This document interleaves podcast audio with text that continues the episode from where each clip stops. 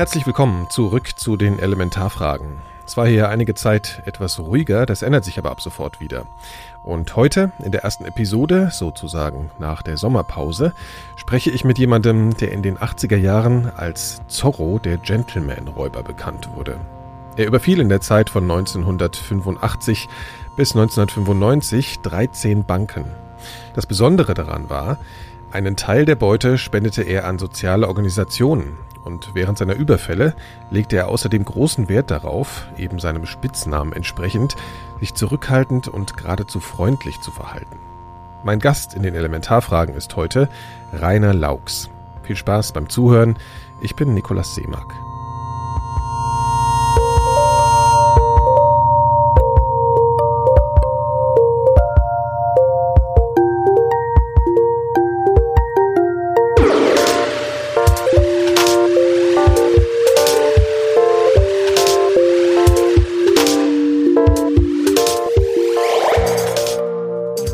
Rainer Laux verbrachte wegen seiner Taten achteinhalb Jahre im Gefängnis und schrieb anschließend zwei Bücher. Eines Hinter blauen Augen, Bekenntnisse eines aufrechten Bankräubers, in dem er seine Biografie und die Zeit seiner Raubüberfälle thematisiert und als zweites Seele auf Eis, in dem er unter anderem von seiner Gefängniszeit und seinen Erkenntnissen über sein Leben und die Situation von Gefangenen in deutschen Gefängnissen berichtet. In seinem ersten Buch sind mir in der Vorbereitung ein paar Zeilen aufgefallen, die Rainer Laux im Alter von 21 Jahren in sein Tagebuch schrieb. Nicht Träume, Ideale oder bürgerliche Ziele treiben mich, ausschließlich meine Instinkte und das Wissen um den Tod drängen mich vorwärts. Zu Beginn unseres Gespräches habe ich ihn gefragt, ob sich an dieser Beschreibung in der Zwischenzeit etwas geändert hat. Doch, da hat es natürlich was dran geändert, ansonsten würde ich hier wahrscheinlich nicht mehr sitzen. Also Ziele haben sich verändert, Träume haben sich teilweise nicht verändert, sondern haben sich verwirklicht. Und dieses Grundgefühl, dieses düstere Grundgefühl, das ich damals hatte, das mag immer mal wieder auftauchen, nur ich habe es ganz gut im Zaum mittlerweile, glaube ich. Ist aber auch eigentlich eine sehr romantische Aussage, oder? Also so ein äh, Instinkt getrieben zu sein und natürlich, äh, also Romantik hat ja oft auch was Schweres, also gerade, also die Präsenz des Todes ist sozusagen immer da und äh, aber einfach instinktgetrieben zu sein, hat ja auch was, ist ja was Freies irgendwie, oder? Also ist, finde ich jedenfalls so. Ja, ich erlebe es auch so. Das ist ja, ja ein Ausdruck von Melancholie und diese Melancholie, wenn man mal Melancholiker ist, die, die, die wird dann auch immer begleiten, die wird auch immer vorhanden sein und wird mal stärker, mal schwächer vortreten. Und äh, man lernt aber damit umgehen und man geht verschiedene Wege und hat manchmal auch eine Distanz dazu, aber sie tritt natürlich immer wieder auf. Und die Melancholie ist auch etwas, was ich nicht als negativ bezeichnen würde. Ich erlebe sie nicht negativ. Es ist ein sehr intensives Lebensgefühl. So eine tiefe, tiefe, schwere Trauer. Also Sie würden sagen aber, dass Sie letzten Endes lebensfähiger geworden sind. Ja. Ja, auf jeden Fall. Also ich hatte wirklich äh, als Teenager das Gefühl, dass ich absolut überhaupt nicht lebensfähig bin, dass, äh, dass mich mal sagt, das wird nicht gut ausgehen hier in dieser Welt mit mir, ne? weil, weil ich mich einfach so unbehaust gefühlt habe, so völlig fremd auf diesem Planeten und äh, auch mit meinen Mitmenschen fremdelte, weil ich auch ganz andere Hintergründe hatte, aber auch mit den Hintergründen, die andere ja wahrscheinlich in der Zeit auch hatten, äh, einfach anders umgegangen bin als andere. Also nicht verdrängt habe, nicht verdrängen konnte, sondern anders damit umgegangen bin, in die totale Verweigerung gegangen bin. Ich lade hier eigentlich immer Leute ein, die, wo ich das Gefühl habe, dass die so außerhalb der allgemein praktizierten oder gelebten Zustände äh, existieren. Also so ein, ich habe, ich überlege immer so, also ich habe mir lange Zeit überlegt, ich versuche das auch den Kollegen immer zu erklären, warum ich jemanden bestimmten einlade. Ja, das ist immer so, also ich kriege immer Vorschläge gemacht und dann sage ich so, nee, das gibt mir irgendwie nichts. Aber auf jeden Fall ähm, äh, wollte ich nochmal auf was zurück, was, was sozusagen damit auch zu tun hat. Sie engagieren sich ja heute in so einer Art legalem Kampf gegen Institutionen, die sie ja, denen sie ja früher so Besucher abgestattet haben, sage ich es mal so. Ja. Ähm, das ist, äh, in welcher Form tun Sie das denn heute? Ja, dass ich äh, den Dachverband der kritischen Aktionäre unterstütze. Das ist eine, ein Zusammenschluss von, von Einzelorganisationen, die äh, Tätigkeiten von Großkonzernen beleuchten, worauf, wobei ich mich besonders auf die Banken konzentriere und äh, die äh, Aufklärungskampagnen starten über Machenschaften von Banken, jetzt in dem Fall äh, von Verflechtungen mit äh, bestimmten anderen äh, äh, anderen Institutionen, die äh, in Menschenrechtsverletzungen verwickelt sind. Wir versuchen darauf aufmerksam zu machen, wenn, äh, wenn gegen bestimmte Werte verstoßen wird und machen das in, in Form von Öffentlichkeitsarbeit, in Form von Kampagnen. Wir treten in den, äh, in den Hauptversammlungen auf. Ich war bei der Deutschen Bank zum Beispiel gewesen und äh, lassen uns die Stimmrechte von kleinen Einzelaktionären äh, übertragen, so dass wir längere Redezeiten haben, um dort die, die Aufklärungs- und, und Angriffsreden führen zu können, immer begleitet durch, durch äh, spezifische Öffentlichkeitsarbeit. Haben Sie da selbst schon mal gesprochen? Gesprochen habe ich noch nicht. Ich sollte immer, ich habe aber noch nicht. Und äh, äh, lassen dann auch Opfer von, äh, von Bankenverbindungen, wie äh, in dem Fall, als ich dort war, eine eine Näherin aus El Salvador zu Wort kommen, wo wir dann über die Übersetzung machen und dann auch äh, Fotos zeigen, vergrößerte Fotos zeigen von den unmenschlichen Arbeitsbedingungen, unter denen die Näheren arbe arbeiten müssen. Äh, in Betrieben, die eben von der Deutschen Bank mitfinanziert wird. Jetzt einfach nur als Beispiel. Sie sind auch gut befreundet mit Günter Wallraff, ne? Ja, wir spielen regelmäßig Tischtennis auch. Ja, er ist auch ein leidenschaftlicher Tischtennisspieler. Ja, vor allem äh, spielen Sie Tischtennis äh, in Gefängnissen, habe ich gehört. Das ja. hat sich ja. jetzt erledigt. Ach so. Wir hatten, äh, wir haben das lange Jahre gemacht ja. und hatten dann eine Pause gemacht und äh, weil er sehr eingespannt war, ich teilweise auch äh, zu tun hatte, aber vor allen Dingen seinetwegen. Mhm. Und äh, wollten das wieder angehen im letzten Jahr und äh, ich habe mich dann mit dem Gefängnis in Verbindung gesetzt und äh, es wurde einfach nicht reagiert. Ich denke, dass mein Buch gesehen worden ist. Es wurde nicht mal darauf reagiert. Ne? Es wurde uns zugesagt, wir, sie würden auf jeden Fall sich melden und sie fänden das sehr spannend, aber es kam keine Reaktion mehr und Günther und ich, wir haben dann gesagt, okay, wir werden uns dann nicht, wir werden dem nicht hinterherlaufen. Ne? Mhm, mhm. wir fanden es nur sehr schwach, dass da nicht mal eine Reaktion kam, nicht mal eine Absage kam. Ne? Und führen das dann eben auf das, auf das gerade herausgekommene Buch äh, im letzten Jahr heraus, wo ich ja auch das Kölner Gefängnis ganz konkret angreife. Wie waren denn, also als Sie das gemacht haben, was, wie, wie sind Sie denn da so empfangen worden? Wie wurden das aufgenommen von den äh ja das, ja, das war ja ganz spannend, so, weil ähm, ich war ja damals in Haft, in, in U-Haft in Köln gewesen und äh, vor 21 Jahren war ich äh, Spielführer der Gefängnistischtennismannschaft in Köln. Und da kam regelmäßig die Günter Wallgraf Gruppe, die kam ins Gefängnis rein, um ein bisschen ja den Kanal nach außen offen zu halten, haben dann Bücher mitgebracht und dort dann die Gefangenen verschenkt. Und ich habe mich, das war immer das schönste Ereignis überhaupt, weil das war so eine Gruppe von Alt-68ern, ein lockerer Haufen und es fand einfach mal ein geistiger Austausch statt, den man sonst im Gefängnis nicht hat, also ich jedenfalls nicht hatte. Und äh, da habe ich ihn angesprochen und äh, ja, kam uns da sehr schnell sehr nah und haben uns dann immer zurückgezogen in, in die Umkleidekabine und haben miteinander geredet.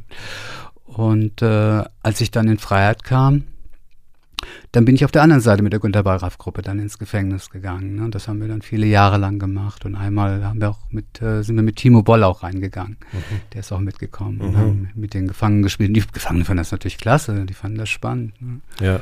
Ich wollte jetzt mal so ein bisschen chronologisch vielleicht irgendwie vorgehen. Mal ein bisschen, das ist ja ein bisschen typisch, dass man mal ein bisschen in die Kindheit, Sie schreiben ja auch viel über Ihre Kindheit. Ähm, es gibt da so auch, äh, ich habe da jetzt gerade noch ein Zitat, ich hoffe, ich finde es jetzt schnell. Ja, also dass mir so ein Satz bei mir so hängen geblieben, dass sie ähm, ihren Eltern Lügen erzählt hätten, um sie von ihrer Seele fernzuhalten. Ihre Kindheit war keine schöne Kindheit, kann man ja. Nein.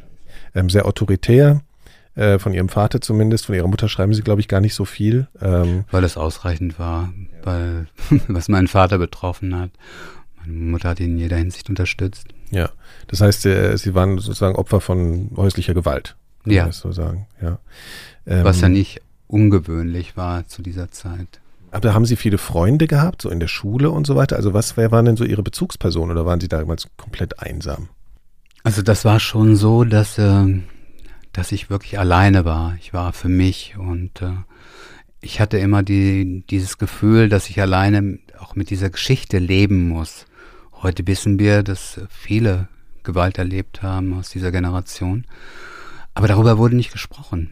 Darüber wurde nicht gesprochen untereinander, so offen und unverschämt und frech wir auch waren und, und vorlaut wir waren, aber das Thema wurde nie, äh, nie behandelt.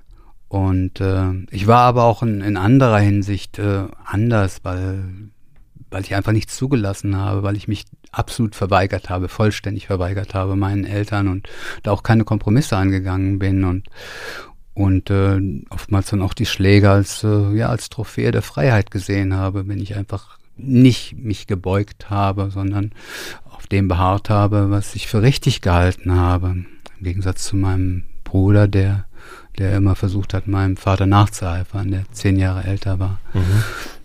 Und äh, ich hatte sehr wenige Bezüge als, als Kind so mit, mit Kindern. Ich habe auch Fußball gespielt natürlich, aber mein stärkster Bezug äh, war der zur Natur und zu Tieren.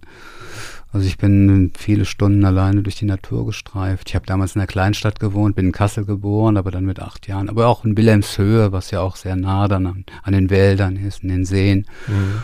Und war immer sehr viel unterwegs und bin, äh, bin alleine auch durch die Natur gestreift und habe mich da auch sehr ja, vollständig gefühlt und aufgehoben gefühlt und habe mit Tieren geredet, mhm. statt mit Menschen. Weil mhm. Tiere haben mir nie wehgetan, Tiere sind mir nie in den Rücken gefallen, mhm. Tiere waren nie niederträchtig mir gegenüber. Und deswegen habe ich immer einen sehr starken Bezug zur, zur Natürlichkeit gehabt und zu Tieren gehabt.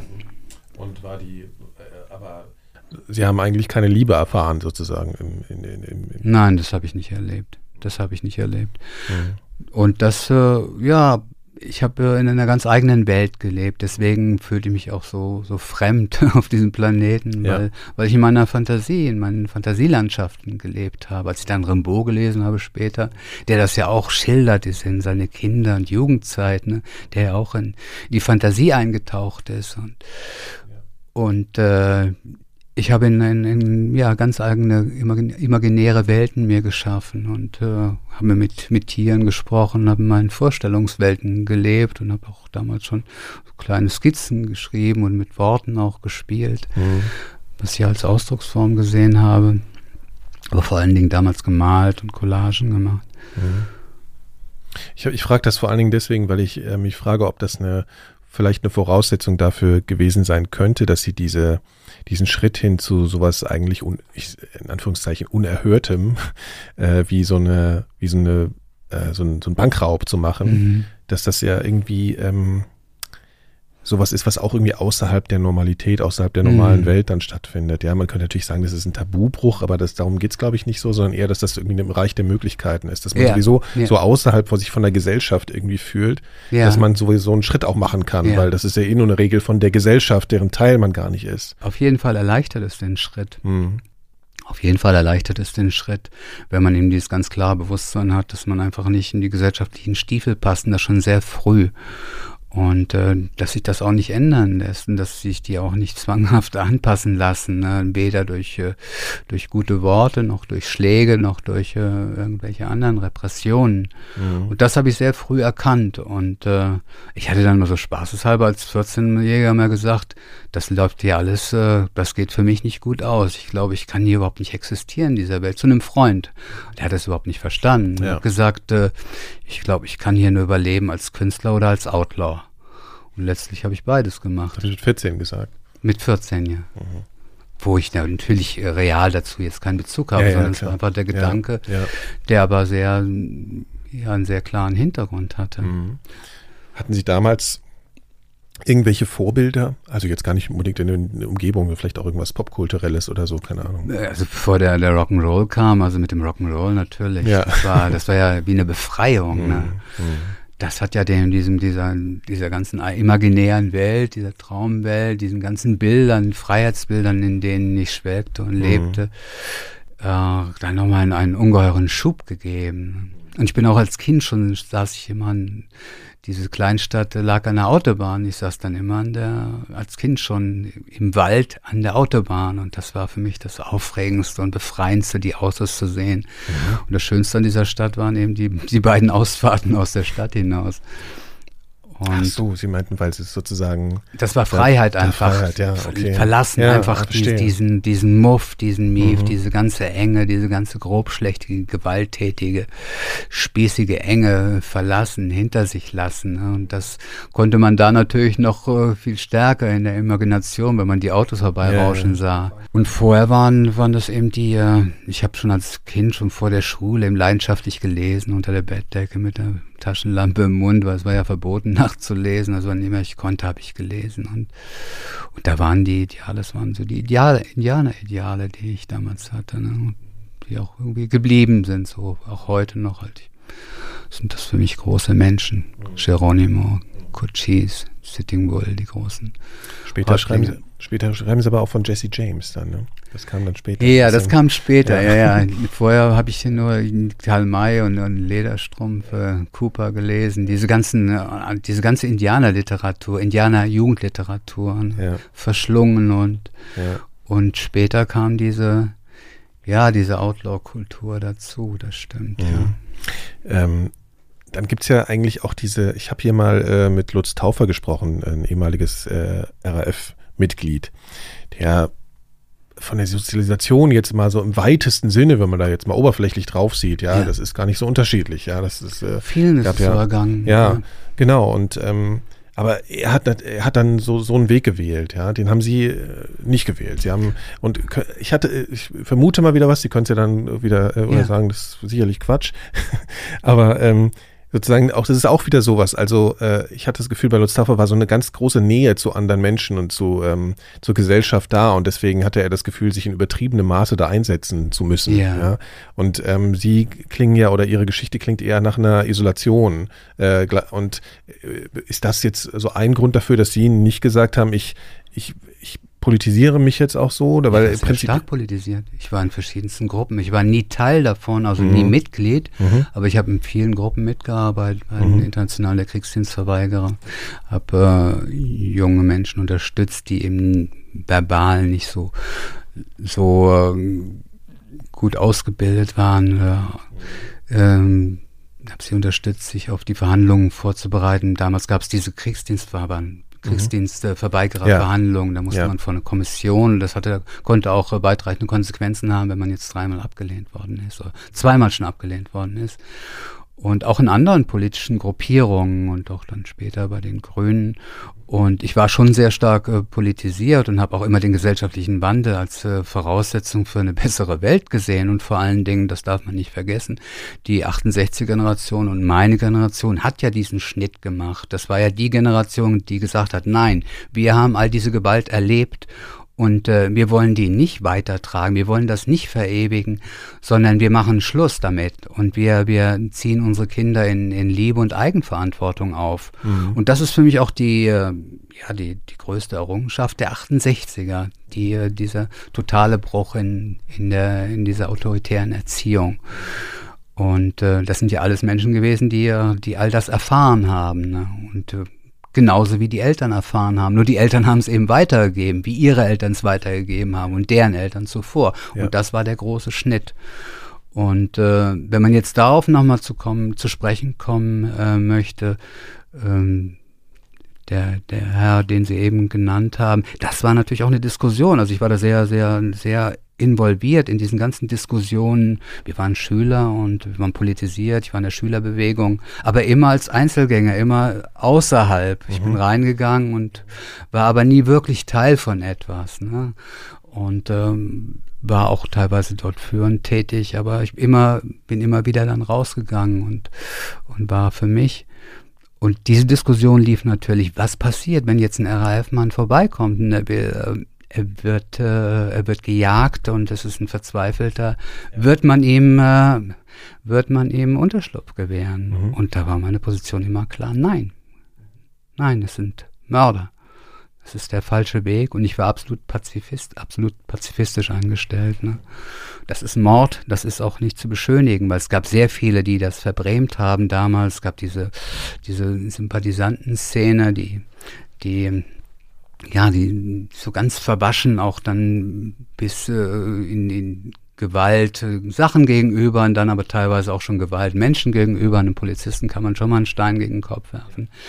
Äh, agierte und da habe ich ganz klare Trennlinien gezogen, habe gesagt, nein, das sind äh, diese Leute haben eine Grenze überschritten und von daher gibt es keine gemeinsame Basis mehr. Die Begründung, der, die Ausgangssituation, die ist verständlich. Mhm. Warum diese Menschen sich so radikalisiert haben. Aber in dem Moment, wo sie die Grenze überschritten haben, ähm, haben sie auch jede Gemeinsamkeit zerrissen. Mhm. Das war eine ganz klare Position damals. Und wir waren ja 15, 16, 17. Mhm. Und das war eine sehr wichtige Diskussion in der ja, Zeit, ne? ja. in den 70er Jahren. Ähm, was ich mich äh, so gefragt habe, also ich habe mal irgendwann am Anfang, als ich jetzt von Ihnen gelesen habe und auch Ihr Buch gelesen habe, ich mal, mir mal so hingekritzelt, Misanthrop. Aber dann habe ich irgendwann so gemerkt, das ist gar nicht so irgendwie, weil Sie auf eine gewisse Art und Weise ja so eine Entferntheit von, von den anderen Menschen so beschreiben, aber ähm, gleichzeitig eine totale ganz, ganz hohe Werte haben und ganz sich ganz nahe fühlen anderen Menschen. Und, und auch eine sehr große Liebessehnsucht auch immer hatte. Ich hatte eine ungeheure Liebessehnsucht. Ich denke, dass die Frauen, die Mädchen mich auch gerettet haben, ne, weil ich da einfach wundervolle Begegnungen hatte mhm. und und äh, dass ich ohne, ohne die Mädchen, ohne die Frauen, glaube ich, diese ganze Geschichte für mich auch nicht überlebt hätte. Ja, also das ist auch der Punkt, weshalb sie dann eben auch sich so klar gegen diese Gewalt aussprechen, was ja später auch nochmal Thema wurde, sozusagen in ihren Tätigkeiten, die jetzt noch kommen, wo wir noch sprechen. Ja. Ähm, sie sind dann irgendwann mal nach London ausgerissen. Also sie haben dann angefangen, sind dann angefangen zu reisen und sie haben sich irgendwie mhm. wegbewegt. Warum London? Ja, London. London, das war ja, das war eben der Mythos des alten Swingenlanden. Das gab's aber zu der Zeit schon gar nicht mehr, sondern das war eigentlich, ähm, ja, eigentlich schon eine abgefragte Hülle dessen, was, äh, was dort mal in dieser Hochzeit stattgefunden hat. Wir haben ja überall Bewegungen in bestimmten, an bestimmten Orten, bestimmten Städten, wo, wo alle kreativen Energien sich bündeln, explodieren, so in San Francisco oder, oder auch in Berlin der 20er, aber dann auch der 70er Jahre und London war eben, war es die, waren es die 60er Jahre, Ende, Ende 60er war es in San Francisco, Anfang der 80er war es in Madrid und ich hatte das große Glück in, in, in der Zeit, als in Lissabon stattfand, in Lissabon zu sein, das war mhm. Ende der 80er, Anfang der 90er Jahre. Mhm.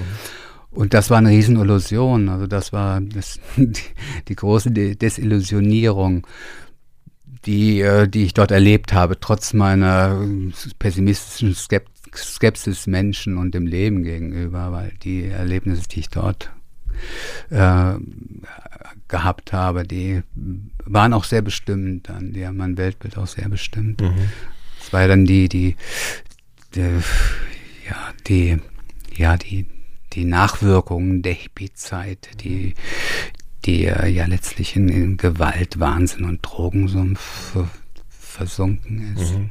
Also in, genau das Gegenteil von ja. dem letztlich äh, gelebt hat und darin geendet ist, was sie mal propagiert hatte. Ne? Die ja. also das war, Sie sind mit der Hoffnung dahin, da, da gibt's äh, Ich hatte noch, ja, ich war ja, war alles, 15, die, ja. ja. Ich hatte ja. noch, ich hatte das noch. Sie auch klar machen, das Alter, ne? Also Sie ja, das ja, muss man sehen. Ich war so naiv und war mhm. so voller, immer noch so voller, ja, voll von diesen ganzen äh, ja, Rock'n'Roll-Pattern und, äh, und, und Träumen, die, die ja schon längst, äh, die ja schon längst auf dem, auf dem Müllhaufen der Geschichte gelandet waren. Wobei ich nie, äh, nie, ich sah zwar so aus, ich sah aus wie ein Mädchen, hatte lange blonde Locken und, mhm. und äh, äh, war aber, mochte auch Teile dieser Musik, aber meine eigentliche Musik ist eher dunkel, melancholisch, schwer, ist tief, ist weit, ist die Doors, das ist die Musik mhm. für mich. Mhm. Das ist Velvet Underground, das ist ja Gegenmusik, das war die gegen Hippie-Musik damals. Ne? Und, äh, und natürlich die Rolling Stones, ne? das war so mein Lebensrhythmus, ne? die Stones. Mhm. Ja, okay. Wir machen jetzt, glaube ich, trotzdem mal so einen gewissen Sprung. Ja. Also ähm, wir kommen, müssen zu dem Thema kommen, über das wir uns hier auch unterhalten wollen, was dann sozusagen später passiert ist. Und was für eine Situation äh, waren Sie denn eigentlich, als Sie, als es äh, irgendwie passierte, dass Sie, dass Sie das erste Mal eine Bank überfallen haben? Ähm, in welchem Alter war das und in was für einer Situation waren Sie da?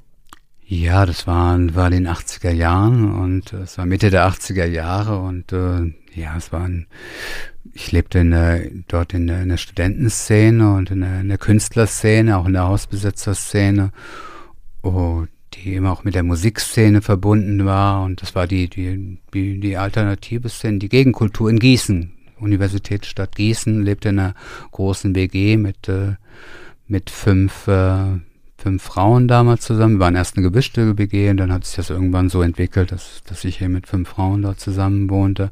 Und es war eine ganz andere Zeit. Es war, ja, wir haben einfach gelebt. Wir haben den Tag gelebt und, und haben es war ein intensives Leben und mhm. es war ein laissez-faire-Leben und wir haben die Dinge nicht so ernst genommen, haben uns nicht so viele Gedanken über die Zukunft gemacht und ich war ich fühlte mich eigentlich gut in der Zeit. Es war, war ein schönes Leben. Ich kannte viele, viele Menschen, vor allem viele Frauen und es war ein aufregendes Leben. Mhm. Und äh, in der Zeit, äh, wir wollten keine, die Mädchen wollten keinen Frauen, keinen Mann mehr in der WG haben. Wir wollten eine neue, jemand Neuen holen und dann hat die, eine persische Freundin hat vorübergehend äh, gefragt, ob vorübergehend ein, ein persischer Student einziehen könnte ja. in die WG und haben gesagt, klar, kann, kann man machen. Vorübergehend ist es okay, ne? Nur nicht grundsätzlich. Und der der war dann zehn Monate, wohnt dann zehn Monate bei uns in der WG, ohne Miete zu zahlen und auch ohne die, ohne die Telefonrechnung zu zahlen, was noch mehr ausmachte, weil er täglich in Iran telefoniert hat. Und wir waren so naiv, also heute kann, kann man sich das auch schwer vorstellen. Mhm. Ich, hab, ich hatte das WG-Konto, also letztlich hat man dann die Verantwortung, ja. ähm, wenn es auch die WG ist, aber letztlich geht es auf den einen Namen, das ja, war nun mal klar. meiner, also hatte ja. ich die Verantwortung aber ich habe mich dann einfach hinhalten lassen und habe hab, äh, mich dann immer weiter vertrösten lassen. Hätte mir auch nie vorstellen können, dass mich jemand betrügt jetzt, ne, dem wir ja geholfen haben, dem wir unterstützt ja, haben. Und, ja. und, nach zehn Monaten war dann das Zimmer geräumt und äh, ich saß dann, wir, aber letztlich ich mit einem Schuldenberg von 6.000. Also er war weg einfach. Er war weg, ja. ist einfach abgehauen von 6.000 D-Mark damals. Mhm. Saßen wir da und die auch sehr schnell sich auf 7.000 anhäuften und dann hatten wir noch zwei Wochen Zeit, ansonsten wären alle Daueraufträge von der Bank gekappt worden. Ich hatte mit dem Banker geredet, mit dem Zweigstellenleiter. Ja.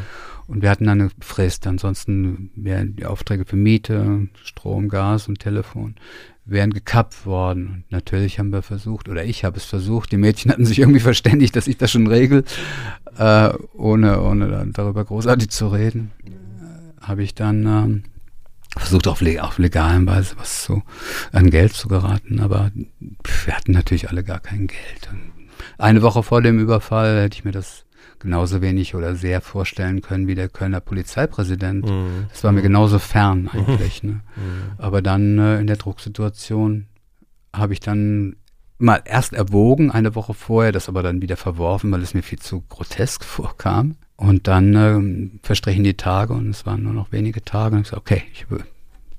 Mhm. Habe ich einfach die Entscheidung getroffen, jetzt mache ich das. Ne? Mhm. Und dann habe ich es gemacht. Und Sie beschreiben diesen Prozess ja eigentlich doch als dann sehr kurz, ne, dieser Moment, diesen Entschluss zu treffen. Ja, also nichts, war, was, wo, wo Sie dann mal stundenlang am Küchentisch nochmal wie. Nein, also, nein, ich saß in, ja. der, in, der, in, der, in der Wintermelancholie bei uns am Schwanenteich und schaute den, den, den Schwänen zu, wie sie durch den Nebel, durch den Nebel glitten und da habe ich das einfach entschieden. Dann fiel einfach der Gedanke durch, so, du machst das jetzt. Ne? Es ja. gibt keinen anderen Weg, du machst ja, das. Ne? Ja. Und dann auch nicht äh, so ein Gedanke, dass das jetzt irgendwie so ein Angelpunkt im Leben werden könnte. Solche hochtrabenden Gedanken sind überhaupt nicht. Also diese, ich bin ja eigentlich jemand, der sehr der auch sehr reflektiert ist. Nur äh, in der Zeit, äh, ich habe mir da überhaupt keine Gedanken gemacht. Das war so ein intensives, momentanes Leben ohne, äh, ohne weitere Perspektiven und äh, mhm. äh, Gedanken, was der ja. Morgen bringen würde, dass es dadurch natürlich auch einfacher gefallen ist. Und in dem Moment, wo sie wirklich gemerkt haben, dieser Entschluss, der ist jetzt wirklich äh, ernsthaft in mir drin, das mache ich jetzt wirklich. Dann habe ich, dann mache ich die Sachen auch. auch. keine Angst. Nein, dann mache ich das auch. Wenn ich was entscheiden, entschieden habe, dann setze ich es auch um. Mhm. Nein, die hatte ich nicht. Das ist aber auch äh, in der Drucksituation, mhm. ähm, die, dieser Druck überlag, überlagert das aber auch. Das ist ja nicht so, dass man da ähm, tänzelnd mit, mit einem Freudenstrahlen dann da in eine Bank, äh, ja. Bank läuft ne, und ja. ein Rad schlägt, sondern äh, diese Drucksituation ist ein, ein ungeheuer Hebel auch, der nach, nach vorne treibt. Mhm. Ne. Das ist auch irgendwie ein Überlebenswille wahrscheinlich. Ja, oder? das ist ein absoluter ja. Überlebenswille. Ja. Ja. Ich glaube, Sie haben aber dann schon eine Analyse betrieben, so was machen denn die klassischen Bankräuber falsch? Genau. Ja. Ja, ja, also da, diese Gedanken habe ich mir natürlich gemacht. Also ich habe mir dann einfach überlegt, äh, woran scheitern Bankraube, ne, um, um genau das dann zu vermeiden, was ich auch getan habe. Ne? Also zum Beispiel, dass sie eben ein, ein Mittel benutzen, ein Auto benutzen, äh, was natürlich wo ein hoher Wiedererkennungswert besteht, mhm. dass sie eben in, in in der Peripherie, wo wenige Menschen sind, eine Bank überfallen, weil sie glauben, das ist einfacher, wenn keine Menschen in der Umgebung sind, weil sie dann vielleicht nicht gesehen werden. Aber gerade da auf, sind natürlich ja. immer ein paar Leute, ja. die, die unterwegs sind oder, oder eine Oma sind, liegt im Fenster und schaut auf die Straße, was so passiert. Und da habe ich mir gesagt, nein, du machst genau das Gegenteil. Du benutzt eben keine Mittel, du benutzt kein Auto und du machst nicht in der Peripherie, sondern du machst es im Zentrum, du machst es im an der dicht bevölkertsten Stelle in, in einer Fußgängerzone.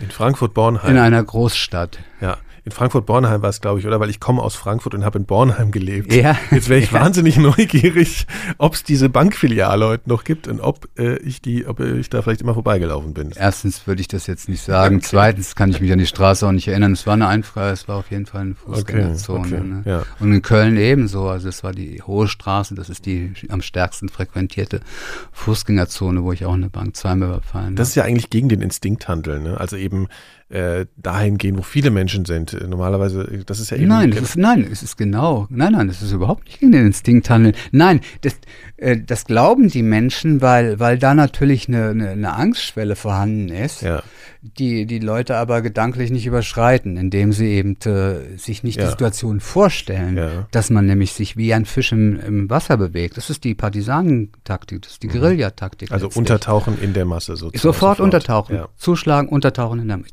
Zuschlagen sage ich jetzt so brutal, weil das klar. der Ausdruck aus dieser äh, Guerillataktik mhm. ist. Mhm. Also die, die, den, Überfall, den Überfall vollziehen mhm. innerhalb kürzester Zeit, konzentriert, ruhig, freundlich aber bestimmt und sofort direkt untertauchen in der, in der Menschenmasse. Mhm. Und so habe ich es gemacht. Und dann nach Möglichkeit, wenn es möglich war, was öfters der Fall war, eben auch noch in der Nähe von einer U-Bahn-Station, wo, wo dann die Verwirrung noch mehr gesteigert worden ist und man eben auch die Auto, die, äh, die Polizei Motorräder ausschalten konnte. Weil das war die einzige Gefahr. Die Autos, ich habe ja Banken immer zu den Zeiten überfallen, abends, wenn, wenn oder morgens, wenn, wenn Stau war, so dass mhm. die Polizeiwagen eben nicht durchkamen. Ah, okay, okay. Nur die Gefahr waren dann immer die Polizeimotorräder, die eben doch die, die sich durchschlängeln konnten. Ne? Aber da habe ich, das habe ich auch geprüft, äh, später dann, als ich das wirklich sehr konzentriert gemacht habe, mit einer alten Norden, dass ich da mit dem Fahrrad auch schneller bin, wendiger bin zwischen den Autos als ein, als ein Polizeimotorrad. Mhm. Apropos Motorrad, Sie haben auch die falsche Fährte äh, gelegt. genau, das war auch, das war dann auch der Gedanke, dass die, äh, die Bank lag ja direkt gegenüber der anderen Straßenseite meines Basislagers und äh, da habe ich gesagt, da bietet sich eigentlich der Motorradhelm an. Zum Beispiel ist es eine, eine, totale Maskerade gegen, gegen die Videokameras, weil man dann wirklich nichts erkennen kann. Ein Integralhelm. Und zum anderen lockt man die, die Häscher auf die falsche Fährte, nämlich in die Ferne und man befindet sich genau gegenüber auf der anderen Straßenseite. Wie war denn dieser Moment, in dem Moment, wo Sie da sagten, ich gehe jetzt, jetzt gehe ich da rein? Also das war wenn ich jetzt diesen ersten Banküberfall sehe, ich bin ja dann bei einer Freundin gewesen, sie lag dort und schlief und ich stand am Fenster, es nieselte, es war eine, ja, so eine etwa Topper-Stimmung, ne? eine ganz melancholische, düstere Stimmung.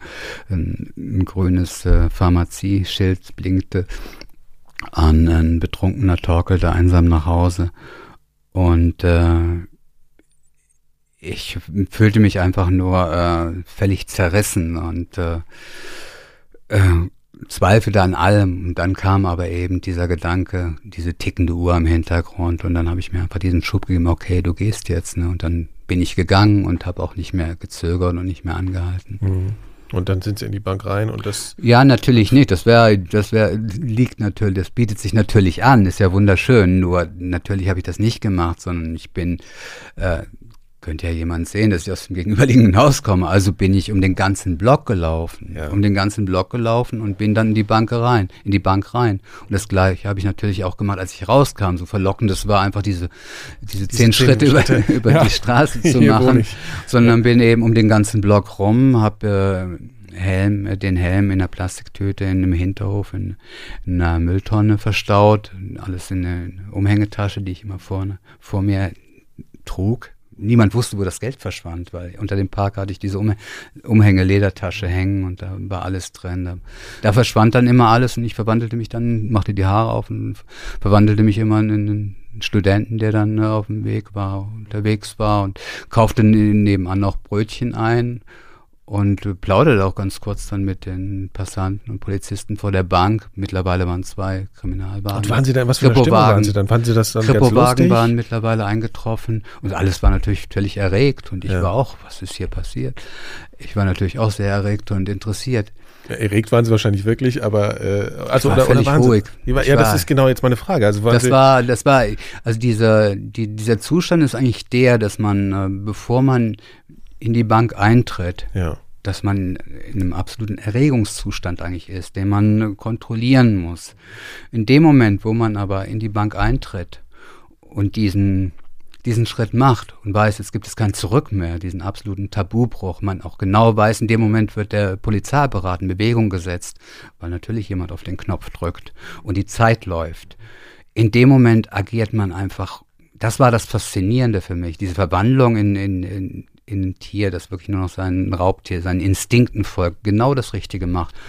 Und äh, das hat mich eben an meine Zivildienstzeit erinnert, wenn wir, äh, ich habe Zivildienst beim Roten Kreuz gemacht als Rettungssanitäter und war, auf, war der Beifahrer. Das ist ja derjenige, der dann hinten dann die erste Hilfe, auch die Versorgung äh, vollzieht, während äh, man zum Krankenhaus fährt. Wenn wir äh, Fahrten zu, zu den Unfällen hatten, das war dann immer dieser Erregungszustand, was, welche Bilder erwarten mich, ne? Und auch, äh, auch äh, durchzogen von, von, von Ängsten natürlich. Ja. Und äh, in dem Moment, wo man dort eintraf und man, man hörte die Schreie, man sah das Blut, man mhm. sah die mhm. Verletzten, wurde man ganz ruhig, man wurde ganz konzentriert und mhm. machte seine, man machte seine Arbeit. Ja. Man machte genau das, was zu machen war. Mhm.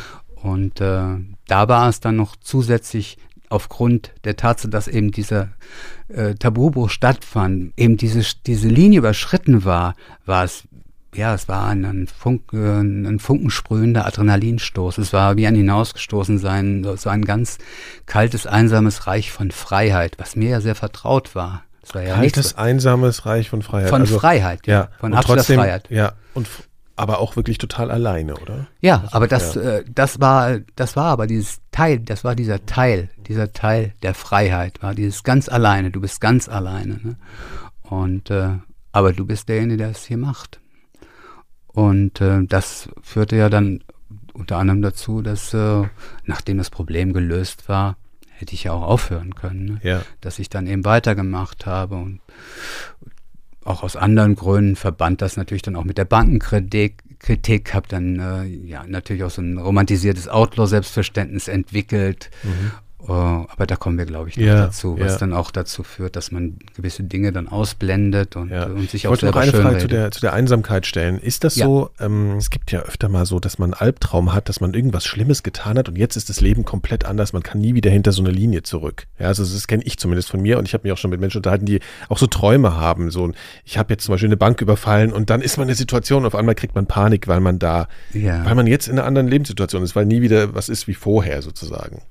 Ja, aber das ist ja das Faszinierende dabei, dass ja. man, dass man, dass man oder beängstigend, dass man sich in die, dass man in dieses kalte einsame Reich ja. der Freiheit hinausgeschleudert ist, aber äh, dass es darum geht, dass äh, dass niemand äh, zum einen, dass man nicht gefasst wird und zum anderen, dass niemand äh, das mitbekommt, dass niemand das sieht, dass nie, niemand, kein anderer Mensch das erleben kann und dass man das mit niemandem anderen teilt. Und das habe ich, das habe ich als Freiheit erlebt, was für die anderen, für normale, ich sag mal normale Menschen ja die große Qual ist, weil die meisten scheitern ja an, an ihrem Mitteilungsbedürfnis, ne? weil sie das einfach um, weil sie prahlen müssen, weil sie es anderen erzählen müssen, ne? weil oder weil es einfach ein menschlicher Impuls auch einfach ist, was zu teilen, was teilen zu wollen ja. oder ein großes Erlebnis teilen zu wollen. Aber das war für mich gerade das Faszinierende, eben weiter dieses mein Leben zu leben und äh, unbehelligt zu sein, nicht angreifbar zu sein und aber dieses zweite Gesicht für mich ausleben zu können. Das war für mich wie, wie ein äh, popkulturelles Muster leben. Mhm. Also wie ein Film oder sowas auch. Wie ein Einfach, Film, ja, ne? wie ein ja. Film. Ich wurde ja noch, das wurde, wurde ja dann auch, äh, auch dadurch verstärkt, dass äh, die Presse natürlich ganz gerne, sehr gerne dann auf sowas dann auch aufspringt und das selber auch einbringt. Ich habe das ja nicht eingebracht. Ich habe mich nicht als Robin Hood bezeichnet. Ich habe mich nicht als modernen Jesse James bezeichnet, wie ich dann in der Presse benannt wurde. Und das äh, verstärkt natürlich dieses Gefühl auch. Mhm. Ne? Mhm. Und das kann natürlich auch sehr gefährlich Aber werden. Haben Sie sich darüber dann auch gefreut, darüber, dass die Presse sowas gemacht hat? Das hat mich amüsiert. Weil ich genau weiß, in dem Moment, wo ich gefasst werde, fällt die Presse über mich her und, äh, und wird äh, voller Schadenfreude berichten, dass ich zur Strecke gebracht worden bin. Also das wusste ich immer. Also das weiß man schon als Outlaw. Ne? Ja gut, aber diese Unanfälligkeit für diese für diese Eitelkeit oder so, das ist ja, das ist ja dann Man hört das Stück. gerne. Ja. ja. ja, klar, aber das ist ja auch zum Teil dann wahrscheinlich der Schlüssel dazu, dass man nicht so schnell gefasst, gefasst wird, wenn man nicht so übermütig wird dadurch oder oder ja, ja. so ja natürlich, so natürlich. aber ich wusste auch, oder so. Ich ja. wusste auch, dass da natürlich nicht viel dahinter steckt. Also mhm. dass letztlich, wenn wenn man dann scheitert, äh, dann wird sich die Meute dann auf einen stürzen und dann verschwindet und, und man im Loch und man genau, existiert für niemanden mehr. Ähm, man muss jetzt aber auch mal dazu sagen, sie sind nicht mit einer scharfen Waffe da rein, sie sind mit einer Gaspistole. Mit einer leeren, da, mit einer leeren Gaspistole da rein. Später, glaube ich, mit einer schon einer Patrone, das können wir gleich nochmal erklären. Ja. Und haben, glaube ich, versucht, möglichst wenig angsteinflößend zu sein. Kann man das so sagen? Ja, ich wollte dann an, eine positive Gestalt schaffen, was ich dann ja auch äh, dadurch noch unterstrichen habe. Zum einen eben diesen, diesen Jesse James mit dem Tuch und der Sonnenbrille und dem schwarzen Tuch und äh, dann später eben die die Zorro-Figur. Zorro ja, also es sollte ja. sollte eben das Gegenteil von von äh, ein, ein, einem ordinären, einem gewalttätigen, einem grobschlächtigen Ausdruck sein. Es sollte positiv besetzt sein, also schon von, von der äußerlichen Erscheinung her. Dann war es eine, eine leere äh, Schreckschusspistole. Und ähm, ich war ungeheuer schnell. Also das wurde mir dann auch attestiert, dass sowas noch nie gegeben hat, dass jemand so schnell handelt und trotzdem immer erfolgreich ist. Ich war nie länger als 40 Sekunden in der Bahn. 40 Sekunden. Und äh, ich war sehr, sehr konzentriert, immer mit ruhiger, nachdrücklicher, aber eben höflicher Stimme. Also, Leute, also man muss schon sagen, dann haben die, gesprochen. Ja. Und die meisten haben es eben äh, gar nicht mitbekommen, sondern nur in dem vorderen Bereich. Also die meisten Angestellten und Kunden haben es gar nicht mitbekommen, sondern nur in dem Bereich um, um die, die Kasse herum, weil ich auch so schnell war, weil es einfach so schnell vor sich ging. Und äh, wie gesagt, ich ja nie die Stimme erhoben habe, ich war immer höflich, ich habe immer die Menschen gesiezt. Einmal, als im weiteren Bereich das mitbekommen worden ist, das war einmal, da hoben dann mehrere Leute die Hände hoch und dann, da war ich dann verschämt unter meiner Maske und habe dann gesagt, nehmen Sie die Hände runter und habe dann runtergewunken. Und ähm, ja, das war mir wichtig, eben eine positive Figur zu kreieren. Ja. Mhm. Ähm die haben dann, glaube ich, auch immer beim Gehen nochmal so ein Geldmündel hingeschmissen, ne? Ja, das dann, dann hat sich so ein Ritual entwickelt. Das war, war auch ein Zufall, wie sich Rituale ja meistens aus Zufällen entwickeln. Und beim ersten Mal war es so, dass das letzte Bündel, also erstmal, das hatte ich natürlich auch gewusst, dass er da, ich dachte, das ist ein Überfall. Ja, geben Sie mir die Tüte, ich pack ein. Und auch in dem Todfall klingt das so, oder wie so ein Verkaufsgespräch. Ja, und dann, ja, ja, weil ich ja auch ganz ruhig und ja. freundlich äh, ja. agiert habe und entsprechend wurde ja. dann auch äh, reagiert, ne? aber natürlich auch, um mich, äh, um mich äh, in, in, in Sicherheit zu wiegen. Und ich habe dann nur gelacht, nein, nein, lassen Sie mal, ne? weil die Tüte wäre natürlich sofort mit präpariertem Material mhm. gestopft worden. Ne? Mhm. die wären mir dann eher um die Ohren geflogen mit, mit, mit nicht abwaschbarer Farbe. Dann als, äh, als er dann ausgezahlt hat und ich sagte, es reicht, weil ich dachte, die 7000 D-Mark waren, äh, waren erreicht. Das war, war ausreichend. Er hörte dann auf. Die 7000 war die. Äh, das war die Summe, die, die wir genau. der Bank schuldeten. Ja. Und ich hatte ja Mittag, bis Mittagszeit. Also ich habe die Bank morgens überfallen. Mittags musste das Geld in Gießen, also die Banken im Bank in Frankfurt überfallen. Mittags musste das Geld in Gießen auf die Bank gebracht werden. Und äh, weil die Zeit so kurz war, hatte ich auch gar keine Möglichkeit mehr, mir die Bank anzuschauen. Also ich habe da wirklich absolut auf meinen, meine Instinkte und auf meine Auffassungsgabe vertraut und das hat sich ja auch bewährt. Na, jedenfalls das letzte Bündel, was er dann, äh, dann rüberreicht, das war ein druckfrisches 20 äh, D-Mark-Bündel. Und es war mir klar, dass die natürlich gezeichnet sind. Ne? Ach so, wieso ist, war das, wieso ist das klar? Weil, das war jedenfalls mein Gedanke. Ach so. Mhm. Das war mein Gedanke. Er versucht okay. dann eben doch noch, mich zu übertölpen. So, mit, der, ja. mit der Tasche hat es nicht geklappt. Also versucht das auf die Weise ist ja okay, ist ja mutig, ist ja sein Sehen Sie, Job. Ich wäre schon längst äh, dreimal ja, reingefallen. Also wir sind ich, ja, wir sind ja. Gegner, also jeder versucht den anderen aufs. Kreuz zu legen. das okay. ist ja völlig, völlig legitim. So ist das Spiel. Genauso wie mit der Polizei. Und dann nahm ich das Bündel und, und warf so lässig hin und sagte, pour les employés. Und das habe ich mir dann nie leben lassen, dass ich am Ende dann immer das letzte Bündel dann immer so mit einem pour les employés auf, auf den Tresen geworfen habe. Und bei diesem ersten Banküberfall, wie bei allen Banküberfällen, ist immer irgendetwas Skurriles passiert, weil ich hatte ja dann später vor allen Dingen ja dann wirklich genau alles geplant, also minutiös, wann die Abfahrtszeiten der, der Bahnen zum Beispiel sind, wenn ich im U-Bahn-Schlund, äh, im U-Bahn-Schacht nahtlos einsteigen und weg. So. Genau. Ja, ja. Und äh, es ist aber trotzdem immer etwas äh, passiert, was vorher gar nicht einplanbar war. Und immer irgendwas völlig Groteskes. Und da war es eben die Situation, dass ein Opa reinkam in so einem altertümlichen Mantel mit einem alten Hut und äh, mich fragte, ich stand da und mit der in der einen Hand die Pistole, mit ganz in schwarz, mit den schwarzen Lederhandschuhen, wo äh, in, in, in reinstem Hessisch wo, wo man denn hier das eintrage, wo denn hier die Formulare wären. Das wäre alles hier so ein Riesendurcheinander und das wäre wär, wär, wär, ein, wär ein Skandal. Und da habe ich ihm dann geholfen, habe ihm gesagt, ja, das ist wirklich sehr unordentlich hier. Und habe ihm dann das Formular, Formular rausgezogen, habe vorher die Pistole in die andere Hand genommen und habe hab dem Banker, ja. also dem äh, Kassierer, dem Bankkassierer gesagt, zahlen Sie bitte weiter aus, habe ihm das dann gereicht. Und er zahlte dann weiter aus und dann fragt er mich dann wieder, wo, wo er das denn hier eintragen muss, ob das jetzt neue Formulare sind. Ne? Und dann guckte ich dann wieder und sagte, hier schreiben Sie den Namen rein, hier schreiben Sie die Adresse rein und äh, da den Empfänger. Das sind solche skurrilen Situationen oder bei einem anderen Überfall. Hat Musste da nicht eigentlich irgendjemand lachen? Also der auch, die habt wahrscheinlich alle Angst, die Leute, aber also ich, irgendjemand drumherum, das ist ja eine völlig skurrile Situation. Naja, aber man muss, wie gesagt, sehen, die 40 Sekunden ist, ist, ist nicht sehr ja, lange ja, ja, und das ist eine ungeheure Anspannung. Es ist eine ungeheure kurze Zeit und die Menschen sind natürlich alle total angespannt. Das muss man auch einfach sehen. Es ist eine ungeheure Spannung im Raum. Und äh, ja, dann war ich verschwunden, verschwunden und ein andermal äh, hat mich eine Studentin verfolgt, ne, durch ganz, ganz München im Winter, durch den englischen Garten. Ich bin fast gestürzt, ich konnte es nicht abhängen, wie, sich dann später herausgestellt hat, war es eine Sportstudentin, die richtig gut durchtrainiert war. Die hat mich durch ganz, äh, naja, durch halb München gejagt und irgendwann konnte ich sie am Güterbahnhof abhängen und wie ich dann am nächsten Morgen in der Zeitung las, äh, ist sie dann in, in einem Schienenstrang gestürzt und deswegen musste die Verfolgung abbrechen.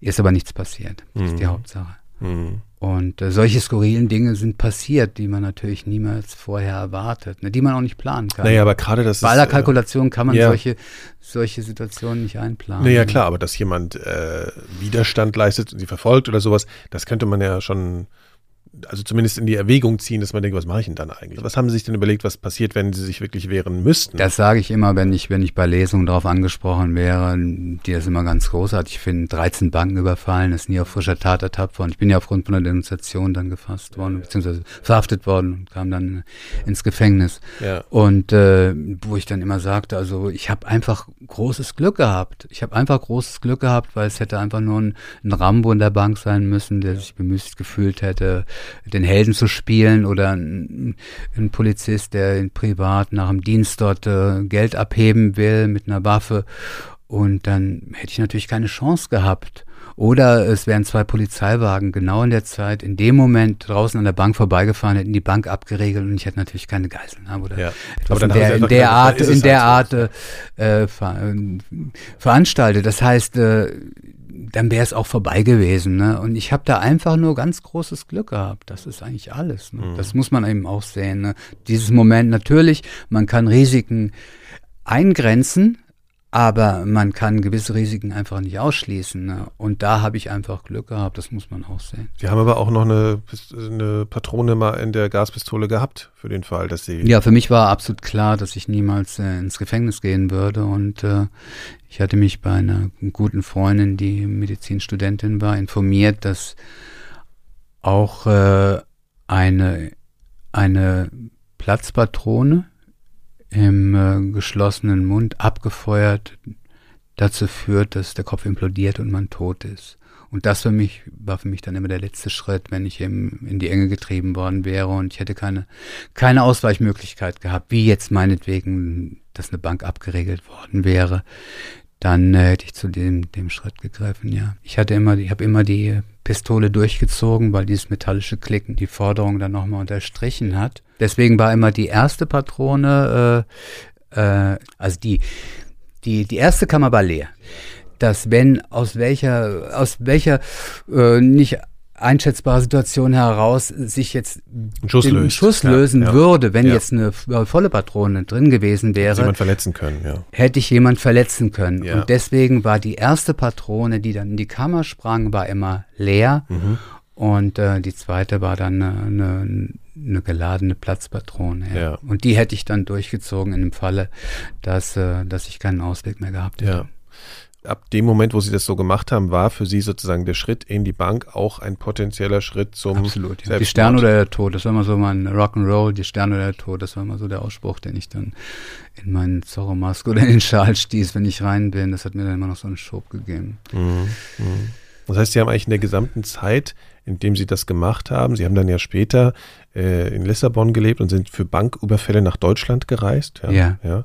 Äh, in der Zeit haben Sie eigentlich immer äh, gedacht, naja, wenn ich, wenn ich draufgehe, gehe ich halt drauf. Sie haben nicht so sehr am Leben gehangen dann auch weiterhin. Oder wie würden Nein, Sie das es war die, dieses Risiko und auch diese Situation war ja eine ungeheure Lebensintensität. Das habe ich ja als ungeheuer befreiend empfunden. Ja, okay. Mhm. Und äh, hat sich dann nachher irgendwann auch äh, natürlich auch so ein Omnip- Omnipotenzgefühl entwickelt, wovor ich mich vorher auch immer gewarnt habe. Und was ich auch währenddem immer mir immer wieder sagte, wo ich verharrte und sagte, Rainer, das, das äh, beginnt eine Eigendynamik zu entwickeln und der Zug fährt immer schneller und irgendwann muss er aus den Gleisen springen. Du musst aufhören ich habe mich dann immer selber beruhigt, dass ich eben unantastbar bin und habe dann eben gegen meine, eins meiner Gebote verstoßen, eben äh, mich nicht da so einem Omnipotenzgefühl hinzugeben, ne, weil wir alle verletzlich sind und, und äh, weil es einfach nur eine Frage der Zeit war. Es ist einfach eine Frage der Wahrscheinlichkeit, dass man irgendwann scheitern muss. Und das wusste ich alles und das habe ich dann aber verdrängt und habe es mir dann doch sehr, sehr leicht gemacht und Und haben dann eine Regel verletzt, die Sie und haben dann eine Regel, eine Regel verletzt, dann letztlich die, die dann auch dazu geführt hat, dass, äh, dass ich äh, in, in Haft kam, dass ich eben sagte, ich werde niemals jemand anderen damit in Verbindung bringen, das nicht irgendjemand mitteilen, was ich aber dann getan habe, einer sogenannten Lebensfreundin, der ich das mitgeteilt habe, die auch meine Finanzverwalterin war, die auch die Gelder hatte und mir dann auch, die eingeweiht war. die eingeweiht war, ne, die auch die Gelder dann geschickt hatte, Mhm. geschickt hat, wo ich gerade war oder wo ich hinfahren würde, wenn ich unterwegs war in Südamerika. Assistentin. Ja, es war Ja. einfach so eine Selbstverständlichkeit, die aber auch Freunde unterstützen konnte, die in Schwierigkeiten waren, ohne mich zu fragen und Gelder rausnehmen konnte aus dem Depot. Aber das war eben auch etwas, wovor ich mich gewarnt hatte, wogegen ich verstoßen habe und dafür habe ich dann die Quittung bekommen. Also dafür zahlt man dann immer seinen Preis für, für jeden Fehler in dem Bereich. Und die kann man eben nicht wieder gut machen, die Fehler. Wir müssen noch eine Sache auch sagen, Sie haben ja einen Teil der, der, der Beute dann gespendet auch. Ne? Also Sie Ich habe einen Teil der Beute gespendet, weil es für mich auch ein, ja, ein Angriff auf die Banken war. Und mein Credo war damals eben, wenn die, wenn, äh, wenn das Gesetz die, die Ausplünderer, die Banken schützt, muss man selbst zum Gesetzlosen werden, um, um wenigstens zumindest im privaten Bereich ein wenig Gerechtigkeit zu schaffen. Das war meine Idee. Natürlich ist, ist es auch so ein romantisiertes Outlaw-Selbstverständnis, was ich da entwickelt habe, was einem dann natürlich auch äh, einfacher macht, äh, die, die Taten zu rechtfertigen. Mhm. Und das habe ich natürlich auch später gesehen und dann auch Situationen zu verdrängen. Ja, aber ich habe dann, wie gesagt, dann immer einen Teil der, der Beute dann immer auch jeweils, das habe ich mir dann auch nicht nehmen lassen, immer bei einer anderen Filiale einer gerade überfallenen Bank eingezahlt.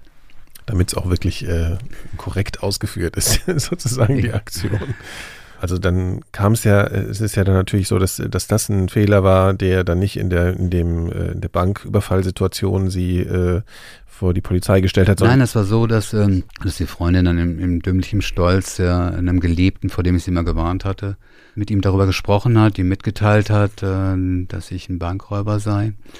Und wie gesagt, ich hatte sie immer vor ihm gewarnt.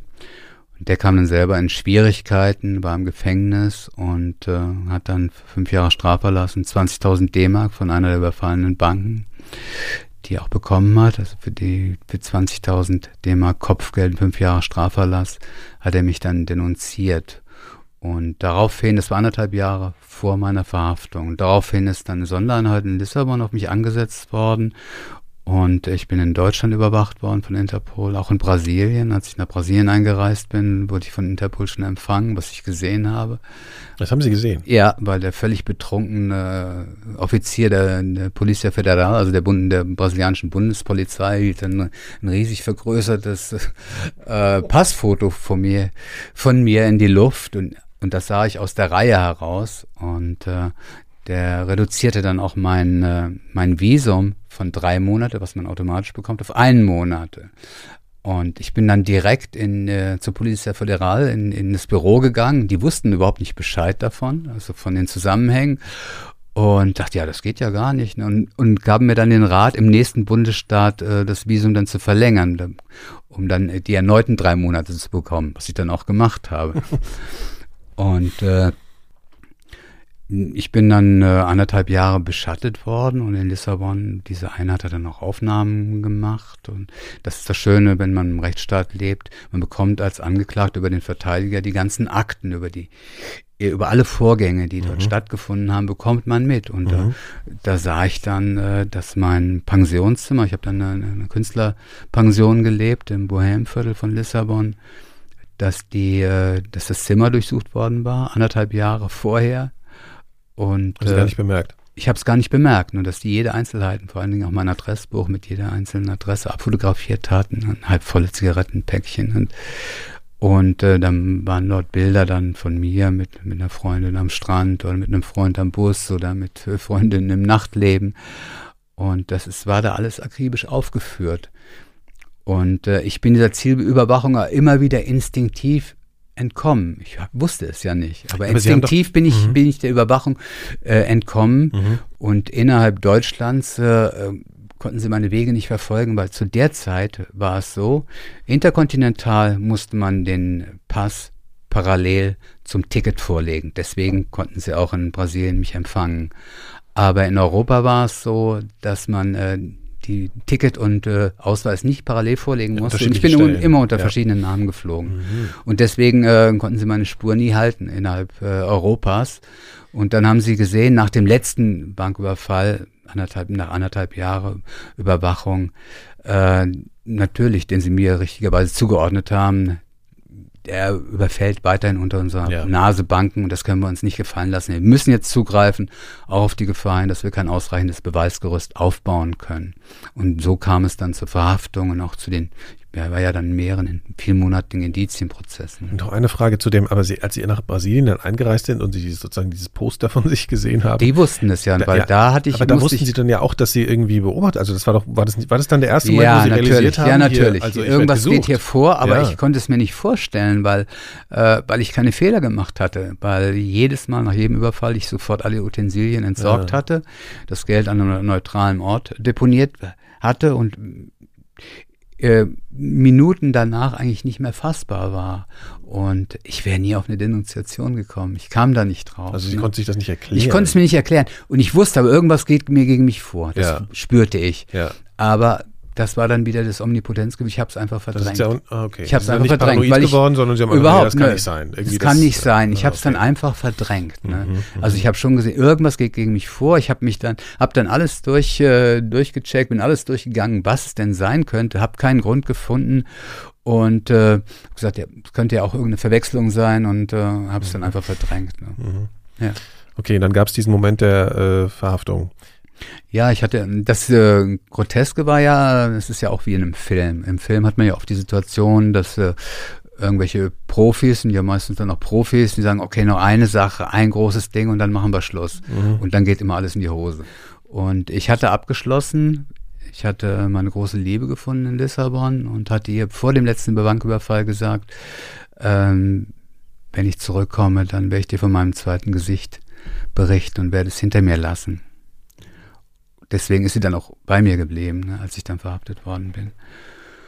Und äh, ich wollte mir auch jeden Weg zurück damit selber verbauen, ne? dass ich nicht mehr vielleicht doch nochmal in die Versuchung kommen könnte, eine Bank zu überfallen. Es sollte also absolut der letzte Banküberfall Also, sein. wenn sie es ausgesprochen hätten, das nicht mehr machen würden, weil das sozusagen. Genau, das ja. war hätte sich dann äh, Ja. aufgelöst. Ne? Ja. Und ich hatte es schon abgeschlossen und äh, war dann schon in Portugal in, an der Algarve gewesen. Und ich, mein Traum war, ich wollte ein Open-Air-Kino in Lissabon aufmachen, am Tejo, an der Tejo-Mündung zum Atlantik. Ein Open-Air-Kino, was es unverständlicherweise in Lissabon nicht gibt, weil dort ist immer Frühling oder Sommer. Mhm. Und das war mein großer Traum. Ich bin auch Cineast und äh, ich hatte mich da mit einem deutschen Geschäftsmann getroffen in, in, in Algarve und kam wieder hoch und wurde dann von zwei portugiesischen Kriminalbeamten empfangen. Die traten aus dem Schatten des Treppenhauses, also ganz klassisch wie in einem Film, sind verhaftet. Ich sagte nur, welcher Grund? Da blieben sie immer noch cool. Ist ihnen da nicht ein, sind sie da nicht schockiert? Innerlich, innerlich bin ich völlig vereist, aber nach außen hin nicht. Nach außen hin Hm, keine Blöße. keine Blöße. Und fragte, ja, wie sieht's aus? Wie ist der, wie ist der weitere Weg? Und äh, die sagten, ja, sie kommen jetzt erstmal ins, hier ins Polizeigefängnis. Hm.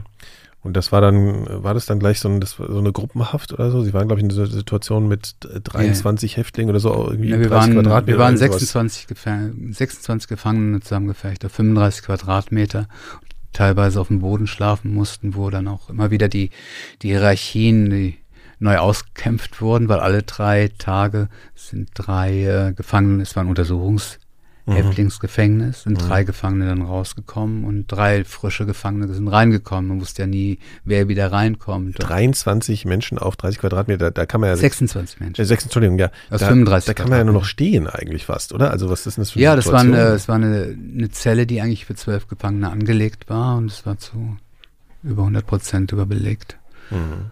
Also es war für zwölf, es gab auch nur zwölf, es gab auch nur zwölf Stühle, also wenn man aß, man musste dann auf dem Tisch essen oder in der Hocke auf dem Boden essen. Ja, das würde heute ja wahrscheinlich irgendwie äh, unter Folter laufen. Ja, es ist auch in, in Deutschland dann, wir haben ja hier auch die Überbelegung, also wir haben ja auch hier, da habe ich ja auch gegen angekämpft, in den deutschen Gefängnissen, dass wir, äh, in Köln war es so, in dem Hafthaus, in das ich kam, äh, das waren nur Einzelzellen, wobei die, äh, nur die oberen Einzelzellen einfach, also für einen Einzelnen belegt waren und die unteren Einzelzellen alle doppelt belegt worden sind. Und ich bin dann zu einem Junkie auf Entzug äh, gelegt worden. Man sagt dann auf eine Zelle gelegt oder gelegen.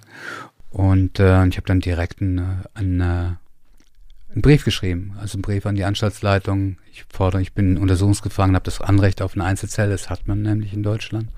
Und fordere die sofortige Verlegung auf eine Einzelzelle, ansonsten tritt ich sofort ein Hungerstreik. Und am nächsten Tag hatte ich eine Einzelzelle. Das wusste aber keiner von den anderen. Die waren dort vier, fünf Monate in, Einzel in Einzelzellen doppelt belegt, bevor sie dann irgendwann eine. Einzelzelle. Hat sich keiner gewehrt. Und die haben mich sofort dann in eine Einzelzelle gelegt, weil sie gedacht haben, okay, das schauen wir mal, dass es nicht so viele Wellen schlägt. Ne? Natürlich habe ich die anderen informiert, aber da ist so viel Angst. Jeder hat Angst, äh, ja, vor welchen Okay, negativen äh, Konsequenzen. Kommen wir gleich. Noch kurz, kurz in Jetzt die noch mal Chronologie. zurück. Ja, genau. jetzt also noch noch mal mal ganz zurück. kurz, weil zu dieser, dieser, dieser Gruppenzelle, wie lange waren Sie denn da drin? Viereinviertel Monate, dann bin ich, das war Auslieferungshaft in der viereinviertel Monate. Ich war da natürlich die ganze Zeit in der Zelle und bin dann nicht Ja. verlegt worden. Ähm, die anderen sind dann in das große Gefängnis irgendwann gekommen. Ach so, die weil hatten, die die, hatten ihre schneller- ja, Verhandlungen und dann kamen ja. sie nach den Vorurteilen in Sie das, mussten so lange warten, weil das, in das- Auslieferungs... äh, in das, äh, in das Hauptgefängnis, Ja. ne? Ja. Das Strafhaftgefängnis, so nennt man das, Untersuchungsgefängnis, Strafhaftgefängnis. Und ich wartete so lange, weil, äh, weil das Auslieferungsverfahren so lange gedauert hat. Ne? Mhm. Und dann sind sie nach äh, Deutschland gekommen. Dann gab es ja so ein bisschen, es gab ja also mehrere Gerichtsverhandlungen, auch mit einer Revision und so. Äh, Ja, ja. Also Mhm. genau, sie sind Ich aber bin auch freigesprochen worden im ersten Verfahren. ja, weil ich konnte da die, mir war es möglich, die, die Gutachten alle außer Kraft zu setzen. Ich wurde dann, es gab dann Größengutachten, es gab ein anthropologisches Gesichtsgutachten, es gab Bewegungsgutachten, äh, es gab äh, dann Körpergutachten, weil innerhalb von äh, von äh, einer bestimmten Zeitspanne sich auch das Rückgrat verkrümmen kann und die Größe sich verändert, weil es wurde ja meine Größe mit den Videokamera, mit der Größe der Videokamera äh, Gestalt verglichen. ja. Und ähm, es ging also darum, dass, dass ich äh, eine Größe, eine gewisse Differenz schaffe zwischen der Größe in den Kameras und meiner Person. Und das habe ich eben erreicht und bin aufgrund dessen dann im ersten Prozess freigesprochen das worden. Das war der Grund. Das nach viel, Grund. vielmonatigen, einem vielmonatigen Gerichtsprozess. Ja, ja, ich wusste es und habe das, äh, habe natürlich dann trainiert und jeder weiß, wenn man sich hinstellt, man kann, man kann sich Ja. kleiner machen. Es ist Ja. einfach nur eine Frage an ungeheuren Konzentration, weil man muss es beibehalten. Die Messungen finden immer wieder statt und sie finden unvorbereitet statt. Und ich bin jeden Morgen um, um 6 Uhr wird man geweckt und um 4 bin ich aufgestanden. Zur Messung. Nein, um vier wird ganz normal. Die, so, man ja, weiß nicht, wann ja. die Messung so, ja, ja, okay, stattfindet. mhm. Und habe dann, solange ich immer konnte, den, den Zellentisch gestemmt, um, äh, um eine Reduzierung zu erreichen. Man, man, man schrumpft ja auch im Laufe des Tages durch die tägliche Abnutzung Mhm. zwei Zentimeter, die sich dann wieder auffrischen, äh, auftun, die sich wieder öffnen dann während der Nacht. Ne, Und das Trainieren, wenn die Muskeln Ruhezustand. zunehmen, dann wird der Körper so ein bisschen zusammengezogen. Genau, da kann man zwei, drei Zentimeter nochmal erreichen, das? Wie sind Sie denn darauf gekommen? weil ich mich damit beschäftigt habe. Es gab ja noch. Aber wann? Also ich meine, wann haben Sie. Also Im Sie, Gefängnis. Ich musste mich ja auf, ich war, musste mich ja vorbereiten. Ich wusste ja, ja, wo haben Sie denn die. Informationen her gehabt? Jetzt, dass, dass wenn Also- Sie trainieren, dass Sie schrumpfen. Also ich hätte das nicht gewusst. Das wusste ich schon. Also die, Ach so, die, die, die Informationen, die ah, hatte ja, ich schon. okay, ja. okay. Weil ich, Ah, ja. wie gesagt, mit der medizinischen Freundin auch so, einen regen Austausch hatte. Äh, Gute Vorbildung, äh, hilfreich. Und da, also und also das war jetzt kein Trick von Ihrem Anwalt oder so, das haben Sie äh, sich alles so überlegt. Und wie war Ja, ja, natürlich. Ja. Da gibt's keine Tricks. Also Naja, es war dann, die ja. Differenz war dann so groß, dass, äh, dass ich einfach freigesprochen werden musste. Und für mich war es völlig unbegreiflich, weil, äh, weil jeder, der sich hinstellt, der kann ja sich auch, einfach ja. etwas kleiner machen, ohne Ja. dass es auffällt. Es ist nur eine ungeheure Willensanstrengung, das zu halten. Das zu halten. Und die haben dann nicht mal mitbekommen, dass ich einmal abends ein bisschen größer war als morgens, weil es ja umgekehrt hätte Unlogisch. sein müssen. Ne? Weil man ja durch die Abnutzung des Tages schrumpft. Ja. Ne? Haben Sie eigentlich das Gefühl, also ich, das ist mir schon die ganze Zeit im Hinterkopf, diese, diese Frage, dass sich Ermittler und so und äh, überhaupt so ein Ermittlungsapparat, äh, jetzt mal von der Polizei bis zu diesen Geschichten, dass da irgendwie äh, was damals ein bisschen weniger clever war als heute? Oder würden Sie sagen, das ist heute noch genauso, also von der Ermittlung her, also von der, von der Fahndung her bis zu solchen Geschichten? Also, man hörte, hört man ja von DNA-Spuren, alle möglichen und so, da denkt man immer, äh, man kann eigentlich überhaupt nicht nicht erwischt werden, sozusagen. Ne? Das ist ja so die, die, der Eindruck, den man vielleicht hat. Aber weil, aber wenn sie wenn sie sich einfach nur ein bisschen kleiner machen, das klingt ja eigentlich nach, nach einer völligen Dilettantismus auf der Das ist anderen unfassbar Seite. für mich gewesen. Also für mich war das Mhm. völlig unbegreiflich, weil wir hatten danach noch, äh, als ich nach Köln kam, wo ich dann verurteilt worden bin, aber auch nur aufgrund der Überzeugung des Gerichtes, weil wir da auch wieder alle Gutachten zertrümmern konnten. Und da wurde dann, der hat von einem Professor, der ein anthropologisches eigenes Institut hatte, wurde dann ein ganz neues Verfahren entwickelt, Computer simuliert, der ist dann die ganzen Banken gefahren und hat dann einen Computer simuliert, dann die, die Gestalt dann einge, eingescannt in die Banken. Und äh, auch das konnten wir zertrümmern, weil, weil auch da ich wieder die, die, obwohl es schwieriger war, weil äh, ich wurde dann äh, immer dreimal gemessen.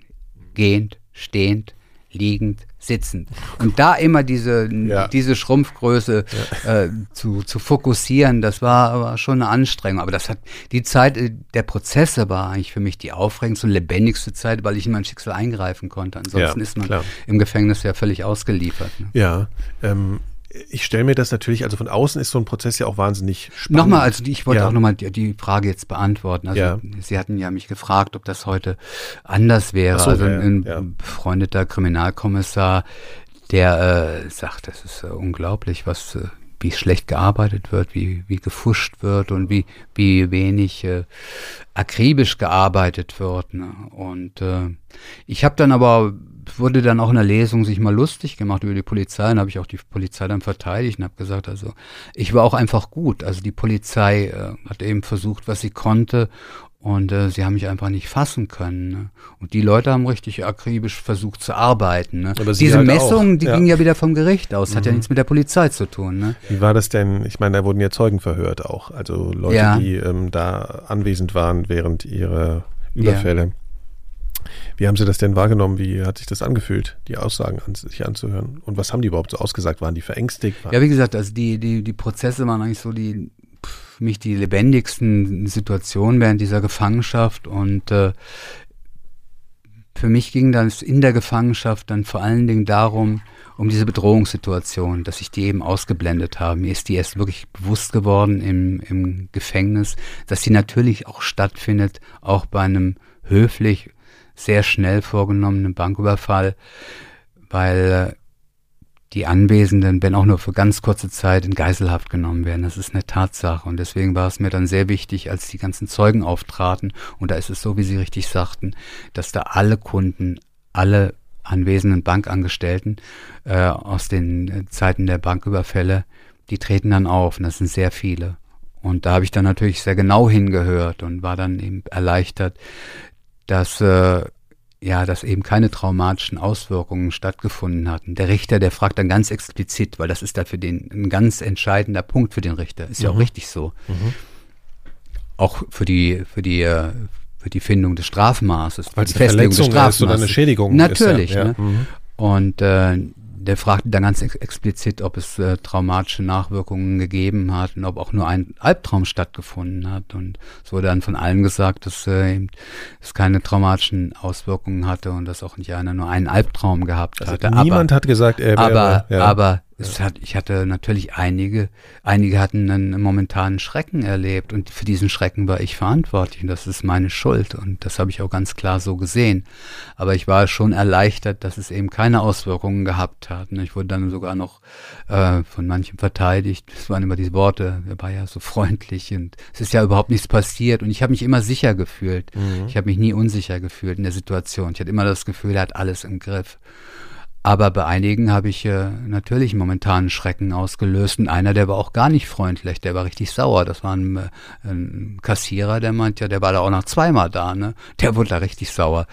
Und, äh, Und sie die Bank zweimal überfallen haben. Ja, ja, ich meine, ich habe ja. die meistens ja zweimal überfallen. Ne? Und der hatte da, weil der, ich, der, als ich reinkam beim zweiten Mal, ne, da habe ich dann auch noch einen Scherz gemacht, weil er ähm, aus äh, aus der, der, der, der Neujahrssendung, die wir alle so lieben, der englischen. Dinner der, for der, One. Ja, ja, genau, weil er gemeint, was sie schon wieder? und ich sagte, same procedure like last time. Und äh, der war richtig sauer. Ne? Und, äh, und eine, eine, eine Kundin meinte, ich fand das klasse. Das sah so klasse aus, so ganz in schwarz mit der Zorro-Maske. Das war alles wie im Film. Und da war der Richter natürlich richtig sauer, ne? weil der wollte mich, es war ja ein Kampf gegen den Richter. Der Staatsanwalt, der interessierte das alles gar nicht. Der hat ja auch viel weniger gefordert als der Richter. Also wird irgendjemandem von äh, den Menschen nochmal sprechen können, irgendwann, die da anwesend waren? Also Nein. Entweder, mhm. Nein, die Situation war ja die, ich bin ja nach siebeneinhalb Jahren dann in Freiheit gekommen und Günther hat dann, Günther Bayraff hat ja dann das Nachwort geschrieben und er ist ja ein sehr akribisch arbeitender Journalist. Und er, ich habe übrigens seine Bank zweimal überfallen, auch in Ehrenfeld. Die Commerzbank, an der fahre ich dann am Wochenende mal vorbei, wenn ich zum Tanzen fahre. Heute kommt mir es vor wie ein surrealer Film, so völlig fremd, wie, wie mhm. irgendjemand anderem, der die Geschichte hört. Mhm. Und ähm, äh, bevor er das Nachwort geschrieben hat, hat er dort angefragt und hat gesagt, er würde gern mit den Bankangestellten sprechen, weil er würde gern auch die andere Seite hören wollen. Und fand ich gut. Und ich habe auch gesagt, wenn da Interesse besteht, ich würde auch mit den Leuten sprechen. Halte ich zwar nichts viel von, ich sehe da keinen Sinn drin, aber ich würde es machen. Und äh, dann kam dann als Reaktion eine richtig unverschämte Antwort. Äh, wir wissen ja, was da rauskommt, wenn Günter Weihraber das macht. Natürlich wird er hier mit keinem sprechen. Ne? Und das war noch seine eigene Bank. Okay, und irgendwann gab es dann diesen, das haben Sie ja schon erklärt, dass der, dass der Richter eigentlich gegen die Empfehlung sowohl der Verteidigung als auch der Anklage äh, geurteilt hat. Das heißt, äh, die, die Anklage hat weniger gefordert, als das Urteil dann letzten Endes die war. Hälfte, ja. ja. Also das ist ganz interessant, weil wir haben den Freispruch gefordert natürlich. Ja, ja. Und äh, der Staatsanwalt hatte dann fünf Jahre für zwei der sechs angeklagten Fälle im minderschweren Fall gefordert und der Richter hat zehn Jahre für alle sechs Fälle im schweren Fall ausgesprochen. Und ähm, das gibt es nicht häufig, glaube ich, sowas, oder? Nein, also, nein, das war ein ja. Kampf, weil er, der hat mich natürlich gehasst. Ich habe ihn, was kann ich machen als Gefangener? Was kann ich machen letztlich in so einem Prozess? Ich kann falsche Fährten legen, ich bin es ja gewesen. Ich kann falsche Fährten legen, ich werfe Nebelkerzen und ich provoziere. Und das habe ich gemacht mit einer ungeheuren Arroganz. Und äh, ich kann ihn in die Fallen locken und das habe ich auch gemacht. Und äh, der Hass auf mich, der wurde immer stärker. Und ihm entglitten auch alle, alle Möglichkeiten, weil auch das zweite Gutachten, dieses ganz neuartige System, mit dem dieser, dieser Professor schon viele Bankräuber, Bankräuber überführt hatte. Weil die, weil die, weil die Täter bzw. die Verteidigung das nicht durchschaut haben, wie leicht das zu durchpflücken war. Ne? Und wir hatten gesehen, dass die Basiswerte einfach falsch waren, also alles auf Annahmen basierte, was wir ganz klar nachweisen konnten. Ne? Und äh, er fühlte seine, seine Fälle davon schwimmen. Also das war ein Kampf nur mit ihm. Ich habe auch nur ihn gesehen. Der Staatsanwalt hat in den fast vier Monaten, glaube ich, zweimal was gesagt. Und Irgendwann gibt es ja dann diesen Fall, dann ist der ganze also ist dieses ganze, die ganze Motor abgeschlossen, dieses ganze Verfahren ist beendet und auf einmal ist es einfach so, jetzt heißt es, okay, jetzt fährt man ein und jetzt geht der Schlüssel zu und dann ist erstmal Ruhe. Ne? So, ja, es also war aber in dem Fall war es ja so, wie ich, was ich vorhin schon angesprochen habe, dass ich da eben gekämpft habe, ne? Und äh, ja. ich dann eingemauert wurde und äh, eine, eine, eine Gutachterin äh, hatte, die darüber entscheiden sollte, äh, ob ich jetzt in offenen Vollzug komme oder nicht. Und äh, die, die Gutachterin war für mich jemand, der, der selbst äh, starker therapeutischer Hilfe bedurft hätte. Die war auch so bekannt in, in dem Gefängnis. Und ich habe die überhaupt nicht ernst genommen, habe dann irgendwann noch die Explorationssituation gedreht und habe ihr ihre Verstörungen erklärt und woher ihre Menschen- und Männerfeindlichkeit vor allen Dingen herrühren würde. Und habe ihr dann letztlich auch ihre Exploration in, in, in die Feder diktiert, die natürlich noch viel schlimmer ausgefallen ist, in der Annahme, dass, dass das niemals äh, von, von der Anstaltsleitung akzeptiert werden könnte. Und obwohl der Anstaltsleiter es erkannt hat und auch gesagt hat, also die, die hat sie ja überhaupt nicht verstanden, wurde sie akzeptiert, wurde, wurde sie angenommen, weil die Psychologen, die Gutachter letztlich eine absolute, unkontrollierte Allmacht haben und dort in den Gefängnissen auch marodieren können, wie sie wollen. Und äh, die, die, das, in den Gefängnissen kann äh, das Strafmaß nochmal völlig neu geschrieben werden durch irgendwelche Gutachter, die völlig inkompetent sind und die auch gefährlich sind, die andererseits auch Lockerungs- unfähige Leute, also die äh, wirklich keine Lockerung verdienen, was ich auch bei der Frau erlebt habe, also Sexualstraftäter, vorzeitig in Freiheit entlassen und die dann auch wiederkommen. Und das ist ja eine meiner Hauptforderungen, also eine von den vielen Forderungen für, für eine Reform des Strafvollzuges, dass, dass wir nicht, äh, dass wir zum einen nicht zulassen können, dass völlig unfähige und manchmal auch gefährliche Gutachter alleine über, über das Schicksal von einzelnen Menschen völlig unkontrolliert entscheiden können, sondern dass es zumindest ein, ein Zweitgutachten geben muss und dass diese Gutachter auch selber mal einer Kontrolle unterworfen werden müssen. Ne? Weil, weil da eine völlige, eine völlige unkontrollierte Allmacht stattfindet und viele natürlich auch ins Gefängnis gehen, die, die es draußen nicht geschafft haben. Ne? Weil draußen verdient man natürlich bedeutend mehr Geld. Ne? Ähm, okay, aber gehen wir nochmal zu dem Moment, weil es mir auch nochmal darum geht, äh, sozusagen diese, diese Situation erstmal zu verstehen. Haben Sie, das heißt, Sie sind eigentlich sofort im Gefängnis auch in Kampf übergetreten sofort in gegen die, die Situation? Ja, ich war sofort in, vom ersten Tag an war ich in, in, im Kampf gegen die, die Anstaltsautoritäten. Also das war gegen die Leitung. Das war in, in äh, das war in, in Lissabon schon so. Das war in, äh, in Gießen so und das war in Köln so und das war in Remscheid so, in den drei Gefängnissen, in denen ich äh, in Deutschland gewesen bin. Ich habe mich mit den Beamten zum Teil gut verstanden. Die Leute sind okay, da gibt es Sadisten, in Gießen war es extremer, waren sehr viele Rechtsextreme, waren sadistischere Leute. Es war ein ganz anderes Klima in Köln, wo mehr dieser, ja, dieses kölsche Lebensgefühl leben. Selbst und bei den Schließern. Leben, leben ja. lassen. Ja, mhm. vorherrschend, mhm. wirklich. Ne? So, mhm. So eine Entspanntheit. Ne? Ja, ja, weil Sie erzählen das jetzt äh, sehr lebendig in der Form, äh, die, die das für, zu meiner Vorstellung von einem Gefängnisaufenthalt gar nicht so passt. Ja, da stelle stell ich mir immer vor, da ist wahnsinnig viel Leerlauf, da ist wahnsinnig viel Ohnmacht wahnsinnig viel auf sich selbst zurückgeworfen zu sein, also eben gar nicht aktiv äh, einen Kampf führen zu können, sondern nur temporär. Oder war das? Äh, naja, das ist natürlich auch temporär. Ja. Also wenn ich jetzt einen Antrag wieder schreibe, ja, klar, der, das dauert dann, ja. Ja, der wird dann wieder ein Jahr lang hingehalten. Ja, ja, und dann ist der ist der Kontrollausschuss die Kontrollausschussvorsitzende ja. ist äh, auf einmal äh, die stellvertretende Anstaltsleiterin aus einer anderen Anstalt, gegen die ich vorher gekämpft habe, mhm. die sich mhm. natürlich mit der Anstalt dann abspricht und mich noch länger einmauert und äh, die, äh, die Beantwortung des Antrages viele Monate, Monate verschleppt. Und das sind natürlich immer nur temporäre Kämpfe und ja. der Zustand ist ein, ein Zustand ohnmächtiger Wut, in dem sie sich natürlich befinden, weil sie dem hilflos ausgeliefert sind. Und das ist natürlich Energie. Ärger mhm. und Wut ist eine Energie. Und äh, ansonsten, das ist Monotonie, Leerlauf ist es nicht, weil das Gefängnis ist ein Ort, äh, in dem eine permanente Spannung herrscht. Im Gefängnis muss man sich immer verschließen. Man muss das Herz vollständig verschließen. Deswegen habe ich das Buch auch, das ich über, über das Gefängnis geschrieben habe, Seele auf Eis genannt, weil man das Herz verschließen muss und wenn man also sich. Permanente Anspannung, Schutz, Rüstung. Genau, man muss sich immer panzern, man muss immer schauen, welchen Schritt man tut. Man balanciert immer auf einer ganz dünnen Planke und man muss immer genau wissen, den richtigen Schritt zu tun, um nicht abzustürzen. Man ist in einer permanenten Stresssituation, weil man auch immer gehetzt wird von den Schließern. Mhm. Es wird immer gehetzt. Die Türen werden aufgeschlossen, zugeschlossen. Äh, Essen einholen, Essen rausholen, zum Duschen rein, raus. Es muss alles mal schnell gehen. Schnell. Der, der so, Gefangene okay. wird in einer, in, einer, in einer, permanenten Stresssituation gehalten. Also mhm. er, er, wird immer gehetzt. Er wird nie, man lässt ihn nie zur Ruhe kommen. Mhm. Von Seiten der, äh, der, der Gefängniskultur. Von, von Seiten der, der offiziellen Gefängniskultur. Und von Seiten der äh, Gefangenensubkultur steht er unter ständigem Stress, weil, weil er sich ständig der, der Intrigen, der Gerüchte, der körperlichen Angriffe erwehren muss und immer darauf bedacht sein muss, dass jederzeit ein Angriff stattfinden kann.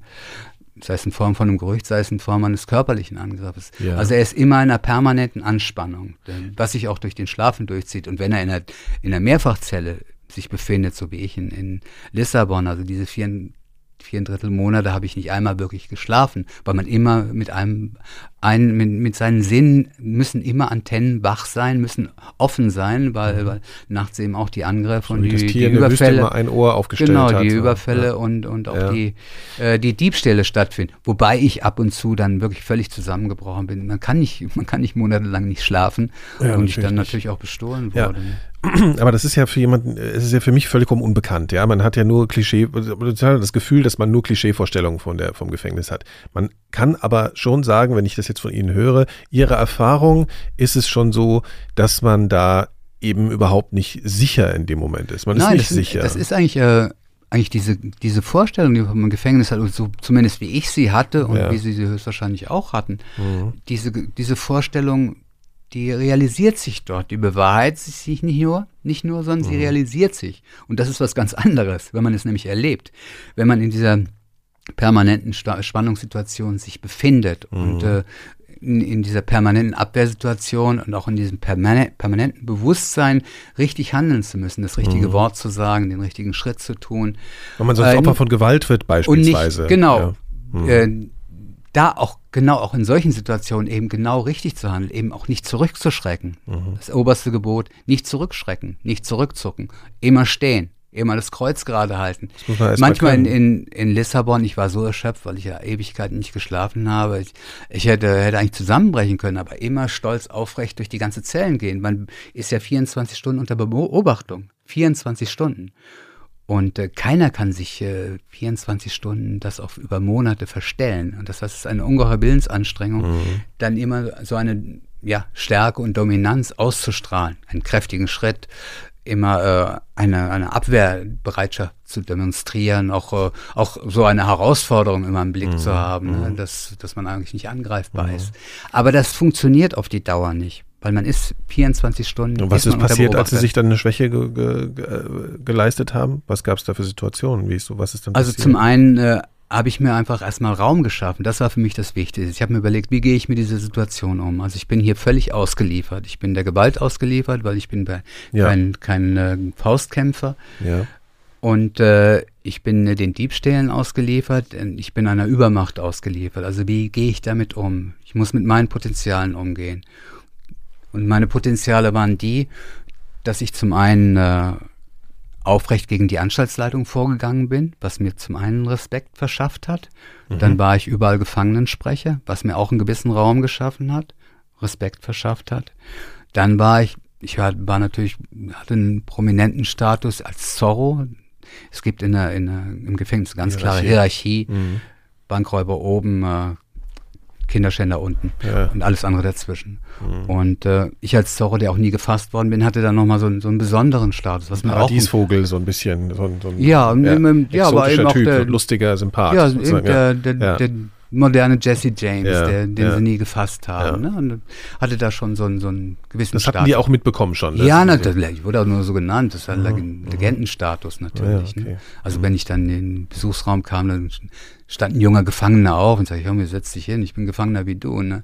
Der wollte schon salutieren oder was? Oder? Nee, dass die Prominenz kommt. Nee, nee, du, du da hinten, da hinten, der Sitz ist nicht gut, hier hast einen besseren Sitz. Oh Jetzt, da komm, setz dich hin, ich bin Gefangener wie du. Mhm. Und äh, ich habe, äh, ich konnte Portugiesisch, die meisten waren Analphabeten, die meisten kamen aus Favelas, die auch nur mit dem Forstrecht aufgewachsen worden, aufgewachsen sind in, in der Lissabonner Auslieferungshaft, die auch mit mehreren Menschen in, in mm. das auch gewohnt waren, zusammengeprägt, ja, ja. In, äh, mit mehreren Menschen in einem Raum sich aufzuhalten. Und äh, man muss im Gefängnis für alles, was man haben will, also wenn man irgendwas möchte, Kontakt zum Sozialarbeiter oder zum Arzt, äh, zum Sanitäter oder oder zu irgendeiner Gruppe oder einen besonderen Besuch oder ein Paket beantragt, das mhm. Jahrespaket oder Geburtstagspaket, muss mhm. man immer einen Antrag schreiben. Mhm. Und ich habe den Gefangenen, ich hatte mein Tischchen, mein zerbrechliches Tischchen unter dem Fernseher, da wollte niemand sitzen.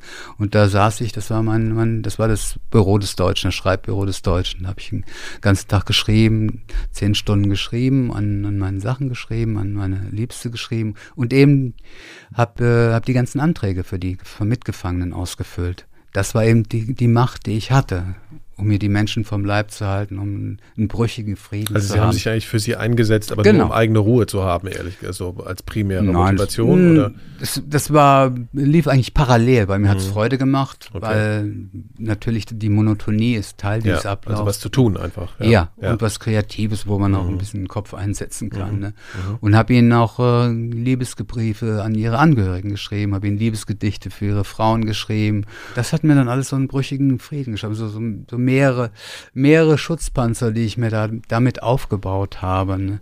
Ansonsten wäre ich da als Einzelgänger, der ich ja war, und dann eben auch noch als jemand, der, der eher ein Kopfmensch ist, was, was da ja im, im Gefängnis eher verachtet wird, weil ja. da, da geht es um das Testosteron, ja, ja, Testosteron gesteuerte. Alpha-Männchen, da geht es um das Archaisch, da geht es um Gewalt. Der stärkste, der stärkste ist da normalerweise die Nummer eins, wer die, die anderen dominiert ist, das ist der, der, der König im Gefängnis. Also mhm. wir, wir haben dort auch eine sogenannte, ich nenne es situative Gewalt und habe auch die Situation dort vergleicht das auch im Buch, beschreibt das auch im Buch Seele auf Eis, äh, die, die Situation erinnert mich an Krieg, an die Kriegssituation, wo Menschen sich einfach verändern, wo Menschen, die vorher in Freiheit, ja, es waren, waren kleine, kleine Galgenvögel, aber es waren keine gewalttätigen Bestien, die sich wandeln, die sich im Gefängnis wandeln, diese Strukturen und die, diese, diese Regeln, die dort herrschen. Es herrschen dort völlig andere Regeln, andere Rituale, die völlig verschoben sind im Verhältnis zu dem, was in, in, in Freiheit vorherrscht, wo es eben darum geht, eben der, der Stärkste zu sein, andere niederzumachen, wo es darum geht, äh, Intrigen geschickt einzufädeln, andere zu zerstören. Yeah. Also wo es wirklich darum geht, äh, andere Menschen zu zerstören, wo der der Größte ist, wie auch im Krieg, der die yeah. meisten Menschen erledigt. Yeah. Hätten Sie se äh, selbst vorher einschätzen können, zu was für einem Menschen Sie geworden sind und wie Sie sich verhalten haben später in, im Gefängnis? Hätten Sie vorher gedacht, nee, wenn Sie es gewusst hätten, wie das da abläuft, äh, das schaffe ich keinen Tag? Oder hätten Sie schon von sich vermutet, dass Sie das auch so hätten schaffen können? Oder dass Sie, also, weil Sie sagen, man verändert sich da so. Kann man überhaupt einschätzen, äh, was das für einen bedeutet, wenn man da hinkommt. Ich glaube, ich hatte eine sehr gute Schule. Ich musste mich ja, seit ich ein, ja, Kleinkind war, musste ich mich ja in einem Grabenkrieg äh, musste ich um mich selber kämpfen, musste ich mich äh, ja als lebendiges Wesen immer wieder immer wieder neu bestätigen und musste immer wieder in diesen Kampf einsteigen. Ich kam ja nie zur Ruhe. Und äh, dort war es eben nicht anders, dass ich einfach in, in ja in einem, schon trainiert. Einfach in einem permanenten ja. Kampf stand. Ja. Aber dennoch, wenn ich das vorher gewusst hätte über diese vielen Jahre, was mich dort erwarten würde, nur war es eben auch so, dass ich und damit auch meine portugiesische Liebste damals ja immer glaubten, es waren immer Etappen, bis, bis zum Freispruch, da hatte mir der, der Anwalt ja auch gesagt, im Freispruch gießen, dann kommen sie sofort frei, was natürlich nicht stimmte und dann äh, danach dann eben offener Vollzug wurde dann auch wieder zerstört. Dann ja, das ist auch schon total demoralisierend eigentlich. Da, ja, es war immer, da sagte einer, wie machst du das? Du bist ein absoluter Bruiser, sagte ein Engländer zu mir. Also die, die, die Leute, die mir immer runterschlägt, weil die, die schlagen sie immer wieder zu Boden. Ne? Die, die stellen dir das Tor auf und jetzt willst du einschießen, dann schieben sie es wieder zur Seite, ne? Schieben es wieder woanders hin. Ne? Und so lief das ja immer wieder. Ne? Es lief ja immer weiter so. Ne? Und äh, deswegen äh, ist man eben natürlich auch in einem permanenten Kampf. Man ist in einem permanenten Kampf und man äh, äh, kann und will es auch gar nicht. Das war für mich das Wichtigste, eben nicht zuzulassen, mich in, in diesen, in diese zerstörerische äh, Gefängnismonotonie äh, fallen zu lassen und, und, in diesem in diesem Sumpf so langsam zu ertrinken, wie die meisten das machen, die dann nur die dann nur Fernsehen und dann Umschluss ja. machen. Ich habe ja auch nie Umschluss gemacht. Was heißt das? Umschluss? Umschluss ist die Freizeitmaßnahme, die man hat am, Nach am Nachmittag. Da kann man sich drei Stunden mit einem Mitgefangenen zusammen einschließen oder mit bis zu fünf in einer sieben Quadratmeter Zelle, was ja schon allein ein Horror ist, weil da auch natürlich jeder raucht. Ne? Ja. Und äh, ich habe das am Anfang in jedem Gefängnis gemacht, habe mir immer die härtesten Burschen ausgesucht, um zu sehen, wie die Verhältnisse aussahen, wie die Machtverhältnisse aussehen, äh, wie die äh, Machtverhältnisse innerhalb der Gefangenschaft aussehen, aber auch die Macht, aber auch die, auch, ne? ja natürlich, ja. aber auch äh, wie ja. die Machtverhältnisse in, in der in der Leitungsstruktur aussehen. Manchmal war der Direktor nicht der der starke Mann, sondern die starke Frau war die stellvertretende Anstaltsleiterin, ne? um einfach zu erfahren, wie ja, wie alles läuft. Natürlich, weil die das ist das, was ich mit der Planke meinte. Eben. Man muss jeden Schritt genau überlegen, den man tut. Das ist ja genau über den Überfällen eigentlich. Also das haben sie ja ähnlich äh, akribisch vorbereitet oder beziehungsweise sich genau über die einzelnen Schritte Gedanken machen müssen. Nur ist oder? das viel durchdringender und es ist vor allen Dingen permanent. Ja, ja, klar, es klar. Findet, über, ich, findet über Jahre statt. Ja, nur sie sind an diese Dinge einfach immer sehr analytisch und sehr ja. genau herangegangen. Und auch wie man Leute einschätzt. Kommen neue Leute rein, kommen gefährliche Leute rein. Wie geht man mit denen um? Wie, wie geht man mit denen um? Ähm, wie macht man denen klar, ich kann dir was geben, aber ohne denen das jetzt irgendwie mitzuteilen. Man lässt das zutragen, der Mann hilft dir. Ne? Ich habe ja die Gerichtspost dann auch geschrieben. Ich war der Einzige, der eine Schreibmaschine hatte in den Gefängnissen. Und äh, so konnte ich mir auch die Mafia-Bosse vom Leib halten. Ne? Haben Sie mal über Flucht eigentlich nachgedacht? Ja, natürlich habe hab ich über Flucht nachgedacht. Äh, und äh, die Flucht wäre auch ein einfaches gewesen in Lissabon, weil ich da immer ohne, äh, ohne Handschellen und äh, in Zivilkleidung über einen offenen Platz geführt worden bin von zwei alten, zwei alten Wärtern. Das ist ja das äh, letztlich das Tragische bei der ganzen Geschichte oder tragikomische, weil ich hatte ja immer die Vorstellung gehabt, ich würde mich niemals gefangen nehmen lassen, ähm, wenn ich denn bei einem Überfall jetzt äh, eingekreist worden wäre und hätte hätte dann eben den den den finalen Schuss dann für mich gesetzt. Und jetzt war ich in der Situation, ich war jetzt gefangen, ich hatte aber eben diese große Liebe, hatte die Möglichkeit, ohne Probleme dort zu fliehen. Es wäre ein leichtes gewesen. Ich wäre auch in Lissabon untergetaucht, hatte sehr viele Freunde und die, die Gästchen und äh, verwinkelten Sträßchen und Viertel wären der ideale Fluchtort gewesen. Also ich hätte überhaupt kein Problem dabei gehabt äh, dort unterzutauchen und dann auch nach Brasilien zu gehen, weil ich da auch Verbindungen hatte, kannte das Land, kannte die Sprache, Brasilien lieferte nicht aus. Nur wusste ich genau, dass äh, meine große Liebe und ich dann zerstört gewesen wären, zum einen, weil ein Leben auf der Flucht hätte ich ihr niemals zumuten können. Und äh, ich wusste vor allen Dingen, dass sie sich auf sie konzentriert hätten, also dass sie sie unter Druck gesetzt hätten und deswegen war es letztlich keine keine Möglichkeit. Es war absolut keine Möglichkeit und äh, deswegen war es klar, ich muss diesen Weg jetzt durchgehen, muss den bis zum Ende durchgehen. Ich und ich hätte mir das Leben auch, das möchte ich auch noch hinzusetzen. Ja ähm, ich habe mir das auch, das Leben vorgestellt. Ich möchte auch so ein Leben auf der Flucht, das ewig sein würde. Und irgendwann wird man doch gefasst. Man ist in dieser permanenten Stresssituation, in, in, immer in, in, in einer Unsicherheitssituation, immer auf dem Sprung. Also nicht unähnlich dem, was man im Gefängnis erlebt, wo es aber begrenzt ist. Da wäre es unbegrenzt gewesen. Und äh, habe ich absolut für sinnlos gehalten. Ich habe dann Leuten die fliehen wollten, habe ich beraten, sage ich ganz offen. Unter mir Mhm. sind zwei abgehauen, aber das waren Albaner und Türke und die sind in ihre Länder verschwunden und sind auch nie mehr gefunden. Mit denen haben Sie die Fluchtpläne äh, Nein, nein, nein, nein, nur ich habe äh, mit denen darüber gesprochen äh, und äh, die haben es dann auf jeden Fall gemacht. Okay, man kann Sie also nicht wegen Fluchthilfe. Nein, nein, nein, das kann man. Jetzt kann man sowieso nichts mehr. Mhm. Ich spreche auch über Banküberfälle, die äh, die äh, nie verurteilt worden sind. Das wollte ich gerade, das wollte ich eigentlich grundsätzlich auch nochmal fragen. ja Es nur sind sechs, es sind ja nur Ja, sechs Banküberfälle Aber Sie sagen heute ganz offen, es waren 13. Ja, aber ich habe das Und- Buch veröffentlicht über die Banküberfälle, nachdem 20 Jahre verstrichen waren. Mhm. Also ganz bewusst, weil Mhm. in dem Moment äh, die, die Verjährung eintritt. Sie werden ja zu so Interviews und äh, ja, einfach so von der Presse sozusagen eingeladen, aufgrund ihrer dieser sehr oberflächlichen Kategorisierung, okay, Ja. Bankraub, spannend, äh, dann auch Zorro, noch ja. diese Zorro-Robin-Hood-Nummer. Genau. Ist das, also es gibt ja wahrscheinlich so einen, einen äh, dann auch einen gewissen Druck, irgendwie in so einer Situation liefern zu müssen, eine Geschichte liefern zu müssen und dann gleichzeitig aber auch ein, natürlich ein total menschliches Bedürfnis zu, zu zeigen, dass man mehr ist als diese platte Ja. Geschichte.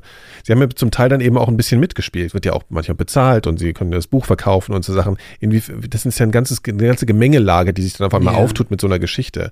Ähm, haben sie dann einfach gesagt, okay, jetzt gehört sozusagen wie zu einem Prominenten, der, der Kunst macht, es gehört für mich jetzt einfach dazu, danach eben diese Geschichte zu erzählen, weil davon lebe ich halt jetzt, ja, sozusagen. ja, Also, ja, natürlich, sicher. ja. Klar, ich bin jetzt auch auf Lesereise. Das Buch kam im September raus und ich habe Lesung, Lesungseinladungen noch bis nächstes Frühjahr. Und das macht mir sehr viel Freude, weil ich lese, da lese ich eben das, was ich lesen will. Und auch immer wieder was anderes. Und ich mache es so, dass ich immer einen Abschnitt lese und, und öffne dann das Gespräch. Und bei den Interviews muss ich sagen, habe ich mich eigentlich immer gut verstanden. Ich fand es immer sehr spannend. Waren in- interessierte, interessierte Journalisten, mit denen ich gearbeitet habe und die auch äh, ja Fragen abseits äh, der Hauptstraße gestellt haben und dann auch persönliche Fragen gestellt haben. Und ich mir manchmal gewünscht hätte, es würden vielleicht noch kritischere Fragen kommen. Ich war am Anfang überrascht, also bei der ersten Lesung, dass da kaum wirklich kritische Fragen kamen, ne? dass ich eigentlich sehr selten mal angegangen werde, wo ich denke, okay,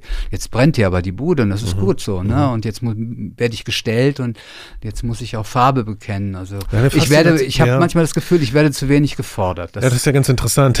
Ich glaube, das also eher das Gegenteil. Ja, also ich meine, ne? ich habe ja auch mit ein paar Menschen hier schon gesprochen, die auch äh, Dinge in ihrem Leben getan haben, die äh, von manchen Menschen sicher sch scharf verurteilt werden, von mir zum Teil auch, je nachdem, mit wem ich gesprochen habe. Äh, aber generell ist es, waren's, äh, läuft es für mich ja natürlich unter dem Begriff auch unter einer faszinierenden Biografie und Geschichte.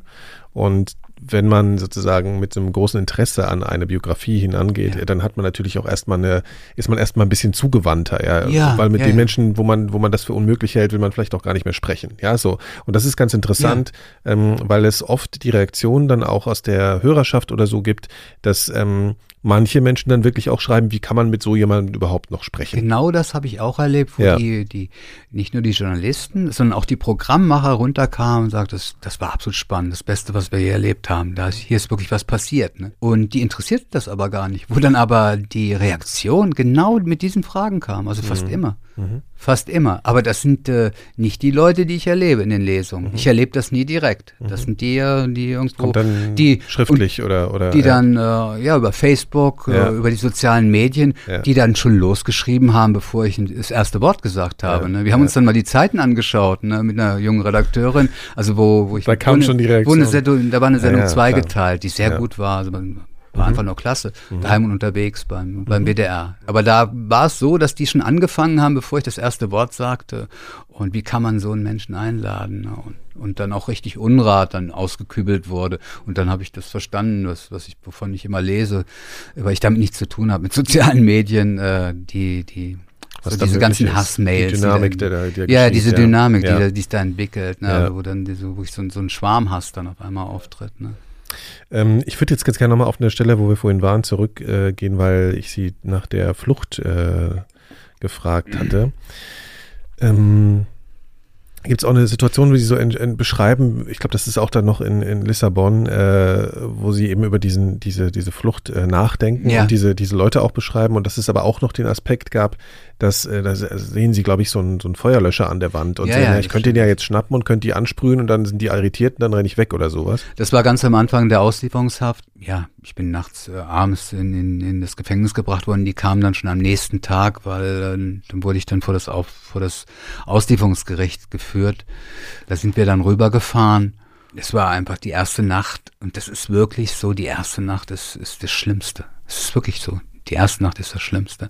Das ist eine Hölle, wo man sich nicht vorstellen kann, dass man das noch eine zweite, eine zweite Nacht Also das eingesperrt aushält. Sein? Dieses eingesperrt sein in dieser Massenzelle. Aber auch das eingesperrt sein an mhm. sich. Ist, mhm. Die Massenzelle, das ist ja dann noch eine Verstärkung. Aber es ist wirklich, die Situation des Eingesperrtseins, das habe ich dann in, in Deutschland erlebt, weil in Deutschland hatte ich ja irgendwann, ich hatte ja dann mir die Einzelzelle auch erkämpft und auch, ja. auch in, in allen Gefängnissen. Irgendwann hatte ich es mir immer erkämpft. Und äh, die, äh, wo ich sage, diese Qualität, diese Qualität des Gefangenseins, diese Qualität des völlig ohnmächtig ausgeliefert Seins, das ist eine einzigartige Qualität, die ist nicht anders in Lissabon wie in, in Deutschland, in einer äußerlich natürlich komfortableren Situation gewesen. An diesem ersten Tag, als ich, äh, als ich in, zum äh, Auslieferungsgericht gebracht worden bin, dort äh, wurde uns dann von dem Gerichtsdiener gesagt, dass es noch ein bisschen dauern würde, bis die Richter kommen würden. Und ich sah in der Ecke einen Feuerlöscher, einen Feuerlöscher stehen. Und äh, das war ein sehr alter, antiker Raum mit antiken, antiken Möbeln. Und ich führte, führte die, die drei, drei Beamten immer wieder die bewundern, die, die Möbel anschauend und betastend und äh, davon erzählen, dass ich im, im Antiquitätengeschäft auch mal gearbeitet habe, mich da ein bisschen auskennen würde, führte ich sie in, eben in die Ecke, in die Nähe von diesem Feuerlöscher, ganz bewusst, brachte das Gespräch auch ganz bewusst dann in, in, eine, in eine Richtung, wo ich wusste, dass sie da völlig explodieren würden. Es ging dann um die Wahl, äh, wo sie unterschiedliche Ansichten hatten, wo das dann auch vom Englischen ins Portugiesische fiel und ich dann immer weiter fühlte und schaute, mir die der den Rahmen anschaute, wo der Feuerlöscher hing und, und dann eben diesen Gedanken hatte, wie einfach es wäre, ohne jemanden zu verletzen, den Feuerlöscher runterzureißen, die Plombe aufzuziehen und, und die drei Kriminalbeamten einzusprühen und dann die Treppe runterzusprengen und dann im, im Gassengewirr zu verschwinden. Und da war das eben dieser, dieser Kampf, dieser innere Kampf, du kannst das nicht machen und dann eben äh, dieser, dieser Freiheitswolf, der sagte eben, äh, du, du musst es machen ne? und äh, du wirst nicht wirklich verletzen. Also mach es, ne? greif sie an und du bist ein freier Mensch. Und, und dann eben diese andere Stimme, die sagt, nein, es ist aber Gewalt, du kannst keine Gewalt anwenden und du weißt nicht, was passieren könnte, auch mit Schaum, vielleicht könnte jemand mhm. sich da das Auge verletzen. Und es war so ein Widerstreit dieser beiden Stimmen eben, so, bis ich dann eben sagt, nein, du kannst es natürlich nicht machen, das ist alles schwachsinnig. Sind das eigentlich verlorene Jahre für Sie im Gefängnis aus heutiger Sicht? Überhaupt nicht. Das wird mir auch jeder sagen. Ich habe hab es nicht so erlebt. Ich habe hm, hab ja die meine Mitgefangenen gesehen, ob jetzt in Auslieferungshaft, ob in Portugal, ob jetzt in Deutschland, die wirklich vor sich hin dämmerten in diesem diesen diesem Gefängnissumme mit diesen ganzen verschobenen Werten und Wertigkeiten und, und Zielvorstellungen, die ja alle absolut zerstörerisch waren versunken sind. Ich mhm. wollte mir das immer vom Leib halten und habe es ganz bewusst gemacht. Ich habe auch nie, äh, ich bin auch nie in der Freistunde mit irgendjemandem im Kreis getrottet, sondern ich bin bei bei jedem Wetter, zu jeder Jahreszeit bin ich gelaufen, in jeder Freistunde, die siebeneinhalb Jahre. Also ich bin da Zehntausende von Kilometer gelaufen im Gefängnis. Mhm. Und, äh, aber Sie hätten ja sicher schönere Sachen machen können, als im Gefängnis zu sitzen. Also aber das so im Sinne von aber, Verlust, ja. Aber zum einen der Kampf und äh, ja, und auch das Leiden, das darf man nicht vergessen. Ich bin Melancholiker, auch das Leiden äh, ist Lebensintensität. Und das, diese, diese Zeit war in jeder Hinsicht war absolut intensiv. Sie war absolut ohne irgendeinen Schwulst, Intensität ohne einen Schwulst dran, ohne Verwässerung. Auch das Leid, auch der Kampf, auch der Schmerz, auch die Wut, all das war pure Intensität, es war pure, klare Intensität, pures, klares Leben. Und deswegen möchte ich diese Zeit nicht missen. Und ich habe auch gewisse Dinge auch gelernt, also in der Weise, jetzt nicht nur in Bezug, darüber haben wir ja schon gesprochen, was jetzt die Überfälle betroffen hat, sondern auch äh, fokussierter zu leben. Was man, wenn man in Freiheit ist, man gewöhnt sich so schnell wieder dran, sich auch immer wieder zurückholen muss, ne, intensiver zu leben. Und gibt es aber trotzdem irgendwas, was Sie was sie verloren haben durch die, durch die Abwesenheit. Natürlich. Ich meine, ich habe meine große Liebe verloren, weil wir haben es jahrelang geschafft und am Ende haben wir es dann aber nicht mehr geschafft. Ich wollte ja immer, dass sie frei ist und dass sie geht, gleich am ersten Tag, weil ich wollte sie nicht zu meiner Mitgefangenen machen. Letztlich habe ich es aber gemacht, weil, äh, weil sie es wollte und weil ich auch nicht stark genug war, dann zu sagen, ich komme nicht mehr in den Besuchsraum runter. Hm. Das habe ich eben auch nicht getan. Hm, ja. Und äh, irgendwann äh, sind wir dann gescheitert und dann kam sie hoch dann hat man ja auch versucht, man hat ja mit allen Mitteln versucht, mich zu zerstören. Also man wusste genau, die einzige Achillesferse, der einzige Punkt, wo man diesen Mann treffen kann, das ist seine Liebe. Weil sie haben ja die, die ganzen Briefe, ich habe ja jeden Tag viele Seiten Briefe an sie geschrieben, mhm. viele Stunden Briefe an sie geschrieben. Äh, da wussten sie, das ist die einzige Achillesferse, die er hat. Und man hat mir dann über bis zum Ende der Prozesse, über drei Jahre, hat man ihr die Besuchserlaubnis verweigert. Also wir konnten es über drei Jahre nicht sehen. Ähm, mit der fadenscheinigen Begründung, dass sie als Zeugen gehört werden könnte, was natürlich nie der Fall gewesen ist und sie auch niemals gekommen wäre und sie auch nicht hätte kommen müssen als Ausländerin. Dann, als die Jahre dann vorüber waren und wir die Möglichkeit hatten, dann kam sie hoch, um mir ins Gesicht zu sagen, dass, nicht, dass ich nicht mehr als meine Freundin fühlen würde und dass sie äh, Ausschau halten wollte nach einem anderen Mann. Und ich habe ihr nur alles Glück der Welt gewünscht. Aber natürlich habe ich das verloren und wir, wir sind natürlich weiter in Kontakt geblieben. Sie hat sich dann bald wieder gemeldet und wir, es wandelte sich dann eine Freundschaft um, die, die heute noch existiert. Nur wissen wir, dass wir beide das verloren haben und was man verloren hat, das kann man nicht wiederbekommen. Haben Sie denn das Gefühl, dass Ihnen im weitesten Sinne Gerechtigkeit widerfahren ist? Nun, ich habe das. Also ja, persönliches Gefühl, meine ich jetzt. Ich habe Ihnen das ja, ich habe Ihnen ja geschildert, ähm, welche Ungerechtigkeiten ich im Gefängnis auch persönlich dort erlebt habe. Nur, wenn ich das im Gesamten sehe, wenn ich also sehe, wie viele Banken ich überfallen habe und wenn ich sehe, wie das Rechtssystem darauf reagiert, dass ich ja akzeptieren muss. Ich lebe ja in dieser Gesellschaft und dass ich auch akzeptiere, ist das okay. Von daher sind diese siebeneinhalb Jahre natürlich auch okay. Punkt. Okay. Ja, ja, ja. Also es bedeutet natürlich immer, es gibt, das ist ja das, äh, was ich daran so nachdenken oder bedenkenswert finde, ist ja einmal diese formale Verurteilung oder dieser Freiheitsentzug und dann, was es aber konkret bedeutet. Und ich glaube, da mhm. ist, ist die Sache, wenn Sie äh, die Umstände beschreiben, was dann eben alles passiert mit den Gutachtern ja. oder was auch immer alles. So, ne? Das ist natürlich alles irgendwie so inoffiziell. Ja, das ist ja das Problem, dass diese Bestrafung, dieses, diese Gefängnisbestrafung viel mehr bedeutet als als ein Freiheitsentzug, wo man einfach nur sagen würde, okay, da ist jemand weggesperrt und ansonsten ist er ein guter, so also beschützt. Und so könnte man sich das ja ideal vorstellen, dass jemand einfach nur eingesperrt ist, ja, und diese ganzen anderen Dinge nicht ertragen muss, die das hm. Gefängnis eben bedeutet. Und ich glaube, daraus äh, resultiert oft vielleicht auch ein Gefühl, oder könnte ich mir vorstellen, von Ungerechtigkeit. Oder ja, von, das ja. ist ja jetzt nur, nur ein Punkt. Ja. Weil das ist ganz, ganz interessant, dass Sie das jetzt ansprechen. Ne? Ähm, wir haben ja die Situation im Gefängnis, Leben an sich existiert ja überhaupt nicht sondern es wird, ist ja individuell erfahrbar immer nur durch die Brechung, durch, durch unseren ganz persönlichen Wahrnehmungsapparat. Und im Gefängnis ist es so, dass der intellektuelle, der sensible Gefangene natürlich ein, ein, ein, eine ganz andere Strafe zu erleiden hat als der grobschlächtige, gewalttätige Gefangene, der im Gefängnis vorherrschend ist und der dort sogar seine Gelüste, seine Triebe, seine Wünsche ausleben kann und das sogar noch stärker, als er es draußen kann, weil ein Gefängnis ist eine, eine Schule des Verbrechens. Es ist nichts anderes, eine Schule des Verbrechens.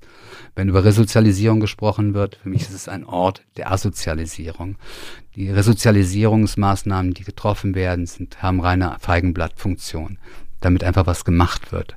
Das erkennen wir ja auch daran an dem Drehtürvollzug, der bei uns stattfindet dass eben ein Großteil der Gefangenen innerhalb ja, kürzester Zeit wieder, wieder, in, wieder ins, Gefangen, ins mhm. Gefängnis kommt. Dann haben wir die Situation im Gefängnis, äh, Schul des Verbrechens, dass, äh, dass Gefangene dort äh, sich in allen Bereichen schulen können, weil dort naturgemäß alle Bereiche des Verbrechens vorhanden sind. Und gerade die unteren Chargen, die auf den unteren Ebenen stehen, die bilden sich dort weiter, ne? die entwickeln sich dort weiter. Und die kommen alle viel gefährlicher raus, als sie reingegangen sind. Und die kommen raus mit Mitteln, nicht nur dem, was sie dort gelernt haben, sondern die kommen mit Adresslisten raus. Die kommen mit Netzwerkkontakten raus.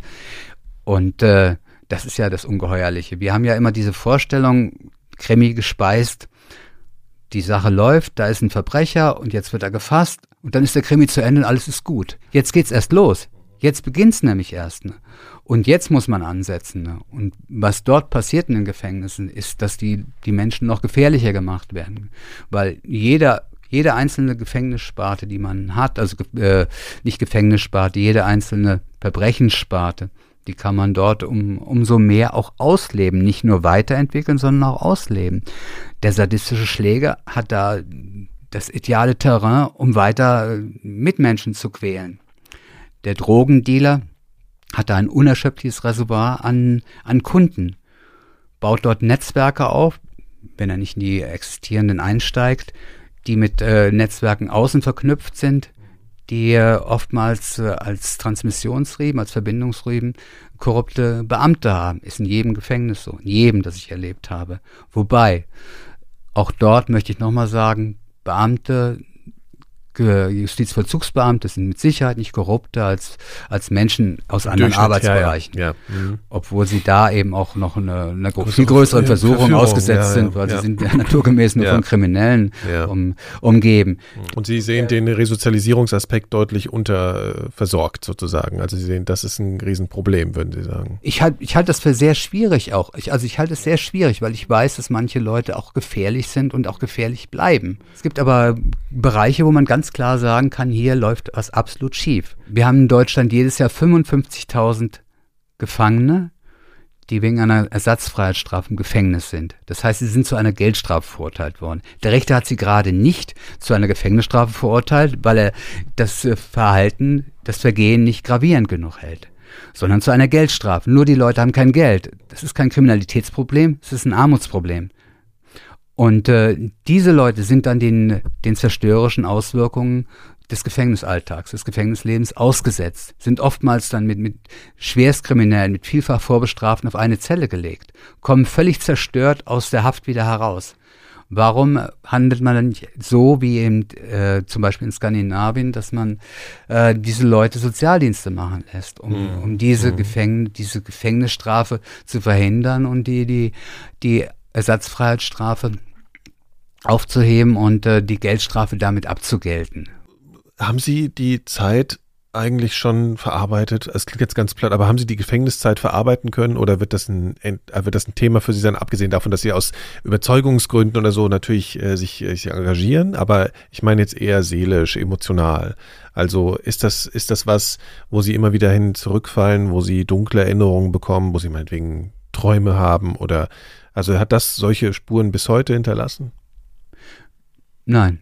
Ich glaube, dass, dass das deswegen der Fall ist, weil, weil ich mir die ganze Zeit immer wieder bewusst gemacht habe, immer bewusst gemacht habe, nicht nur die, die äußeren Ablauf, Abläufe einer Gefängnisgefangenschaft, nicht nur die äußeren Abläufe, sondern auch die inneren Abläufe. Und man findet sich im Gefängnis in einer, in einer permanenten Gemütsachterbahn, mhm. weil man ja in seinem ganzen genuinen Sein vergewaltigt ist. Und das hat natürlich Auswirkungen. Also man ist äh, seiner physischen Freiheit beraubt, man, man, ist seiner psychischen Freiheit beraubt, man ist, man ist äh, seiner, seiner sinnlichen, seiner sexuellen, äh, äh, seiner, seiner mentalen Freiheit beraubt. Und das hat natürlich Auswirkungen. Ne? Und das wirkt sich aus in, während der Gefangenschaft. Aber es, dadurch, dass ich das immer wieder bearbeitet habe und äh, immer wieder mir bewusst gemacht habe und auch literarisch umgesetzt habe, sehr viel geschrieben habe, glaube ich, dass, dass ich das verarbeitet habe in der Weise, dass es eben nicht in die Freiheit reingeragt hat, sondern dass ich einfach rausgehen konnte und sagte, okay, Jungs, das war's, tschüss. Mhm. Und jetzt beginnt ein neues Leben und das Leben muss neu entdeckt werden. Ja. Und Reue ist jetzt auch kein Thema mehr für Sie, oder? Diese, diese Problematik habe ich mir natürlich auch überlegt. Ich, ich finde, was, was bringt es? Wem bringt Reue was? Und meine Weise damit umzugehen war die, dass ich mit jugendlichen Gefangenen gearbeitet habe. Und zwar mit denen, bei denen noch nicht alles verloren war. Wenn man im Gefängnis ist, das war für mich auch anfangs völlig überraschend, weil ich dachte, okay, dann die sind da einmal und dann, wenn die sehen, dass sie nie wieder hinkommen. Mhm. Aber man trifft da Leute, die sind, die sind 32 Mal, die sind 42 ja. Mal, die sind 53 ja. Mal, die sind 14 Mal vorbestraft. Und äh, bei den Jugendlichen, und die sind eben auch, die sind diejenigen, die auch versuchen, die Jugendliche auf diese Seite, auf diese, auf diesen Kanal, in diese Spur zu ziehen, die sie eben runterzuziehen mit Prahlereien, mit äh, äh, ja, mit äh, mit dicken Geschichten, mit dicken Lügengeschichten über über Verbrechen als äh, ja, ja, also genau. heroisierend halt einfach, ja. Als als ja. Äh, als als ein heroisiertes äh, befreiendes Lebenselement. Gangsterrapper, das ist das beste Beispiel, ne? Für die Jugendlichen. Ne? Und äh, mit diesen Jugendlichen habe ich gearbeitet ne, und habe versucht, eben ihnen klarzumachen, dass der, der, der, der illegale Weg immer zum Scheitern verurteilt ist. Dass der illegale Weg immer zum Scheitern verurteilt ist.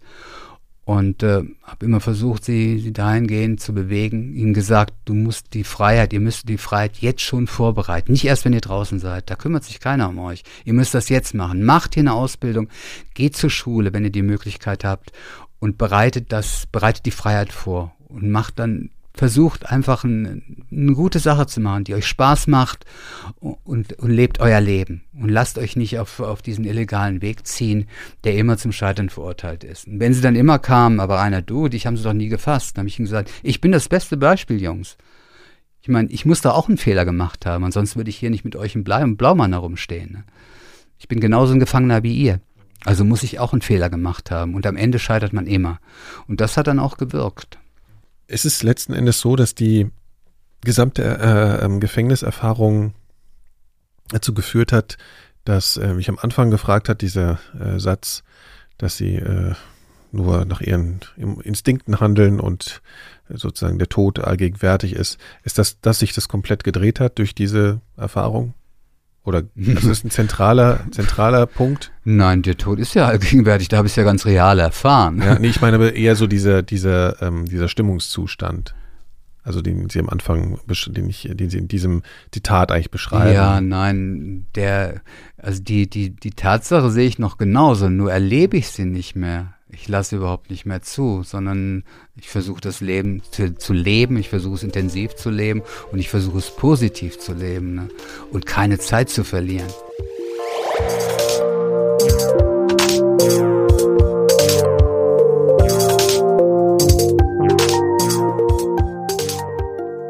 Soweit mein Gespräch mit Rainer Laux.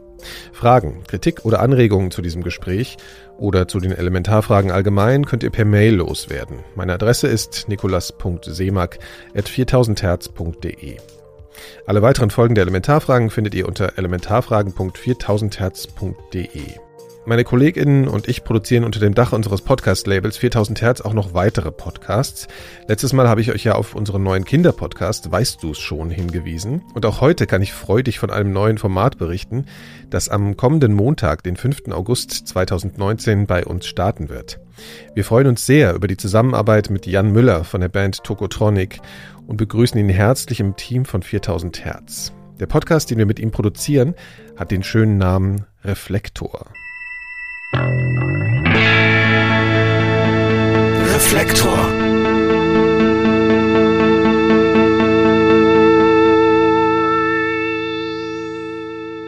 Herzlich willkommen zu Reflektor bei 4000 Hertz. Mein Name ist Jan Müller.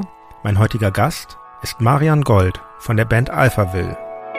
Also in den 80er Jahren, da kam dann irgendwie. Meine Idee für Reflektor ist, dass ich verschiedene Musiker und Musikerinnen natürlich interviewe, die mich interessieren und in vielen Fällen schon einen großen Teil meines Lebens begleitet habe. Manchmal sind es auch ganz junge Künstler.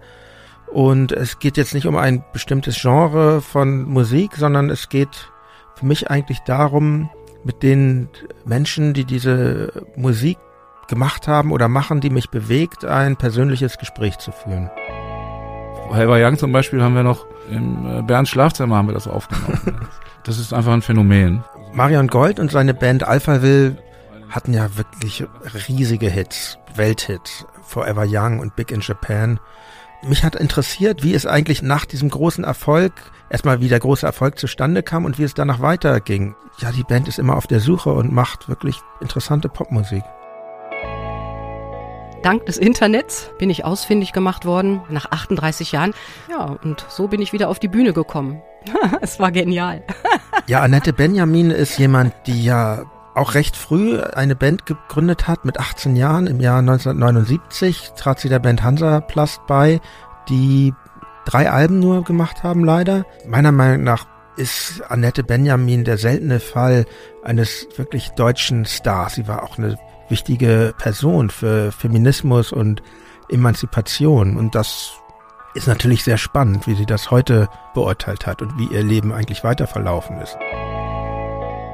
Also wenn man es heute mit heutigen Maßstäben misst, dann hört man natürlich schon raus, dass es, dass es eigentlich auch noch Dilettantenkram ist, was wir da gemacht haben. Aber für damalige Verhältnisse gebe ich dir völlig recht.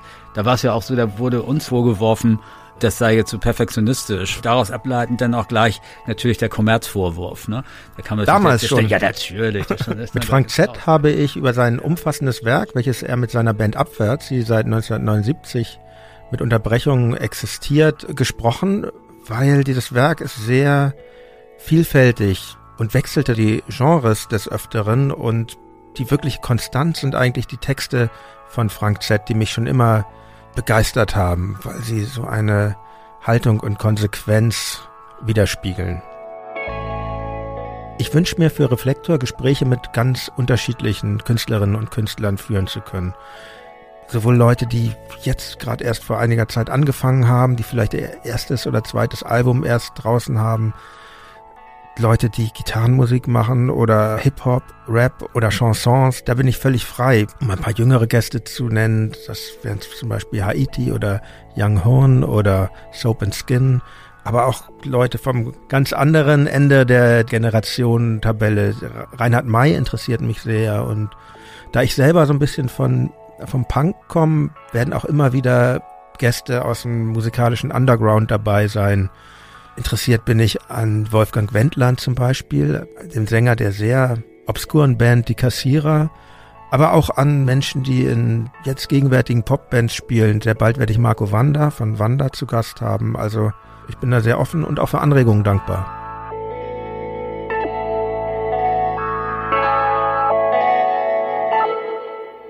Vielen Dank fürs Zuhören und bis zum nächsten Mal. Euer Jan Müller.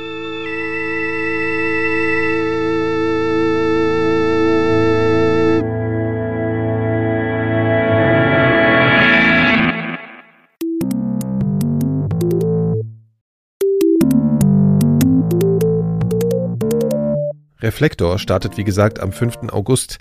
Ihr könnt aber unter reflektor.4000herz.de bereits abonnieren und ihr findet ihn wie gehabt überall, wo es Podcasts gibt. Also zum Beispiel bei Apple Podcasts, Spotify, Deezer oder den zahlreichen Podcast-Apps. Es geht auch noch weiter mit neuen Formaten und vielen neuen Folgen bei 4000 Hertz. Schaut einfach mal vorbei unter 4000herz.de. Die Musik, die ihr im Hintergrund hört, ist übrigens von AMB1. Der Track heißt Lime Green und ist auf Bandcamp unter einer Creative Commons Lizenz erschienen. Vielen Dank fürs Zuhören, für eure Rezensionen und Sternchen bei Apple Podcasts und überall dort, wo man die Elementarfragen kommentieren und bewerten kann. Bis ganz bald, diesmal früher als ihr vielleicht denkt. Eine Produktion von 4000 Hertz.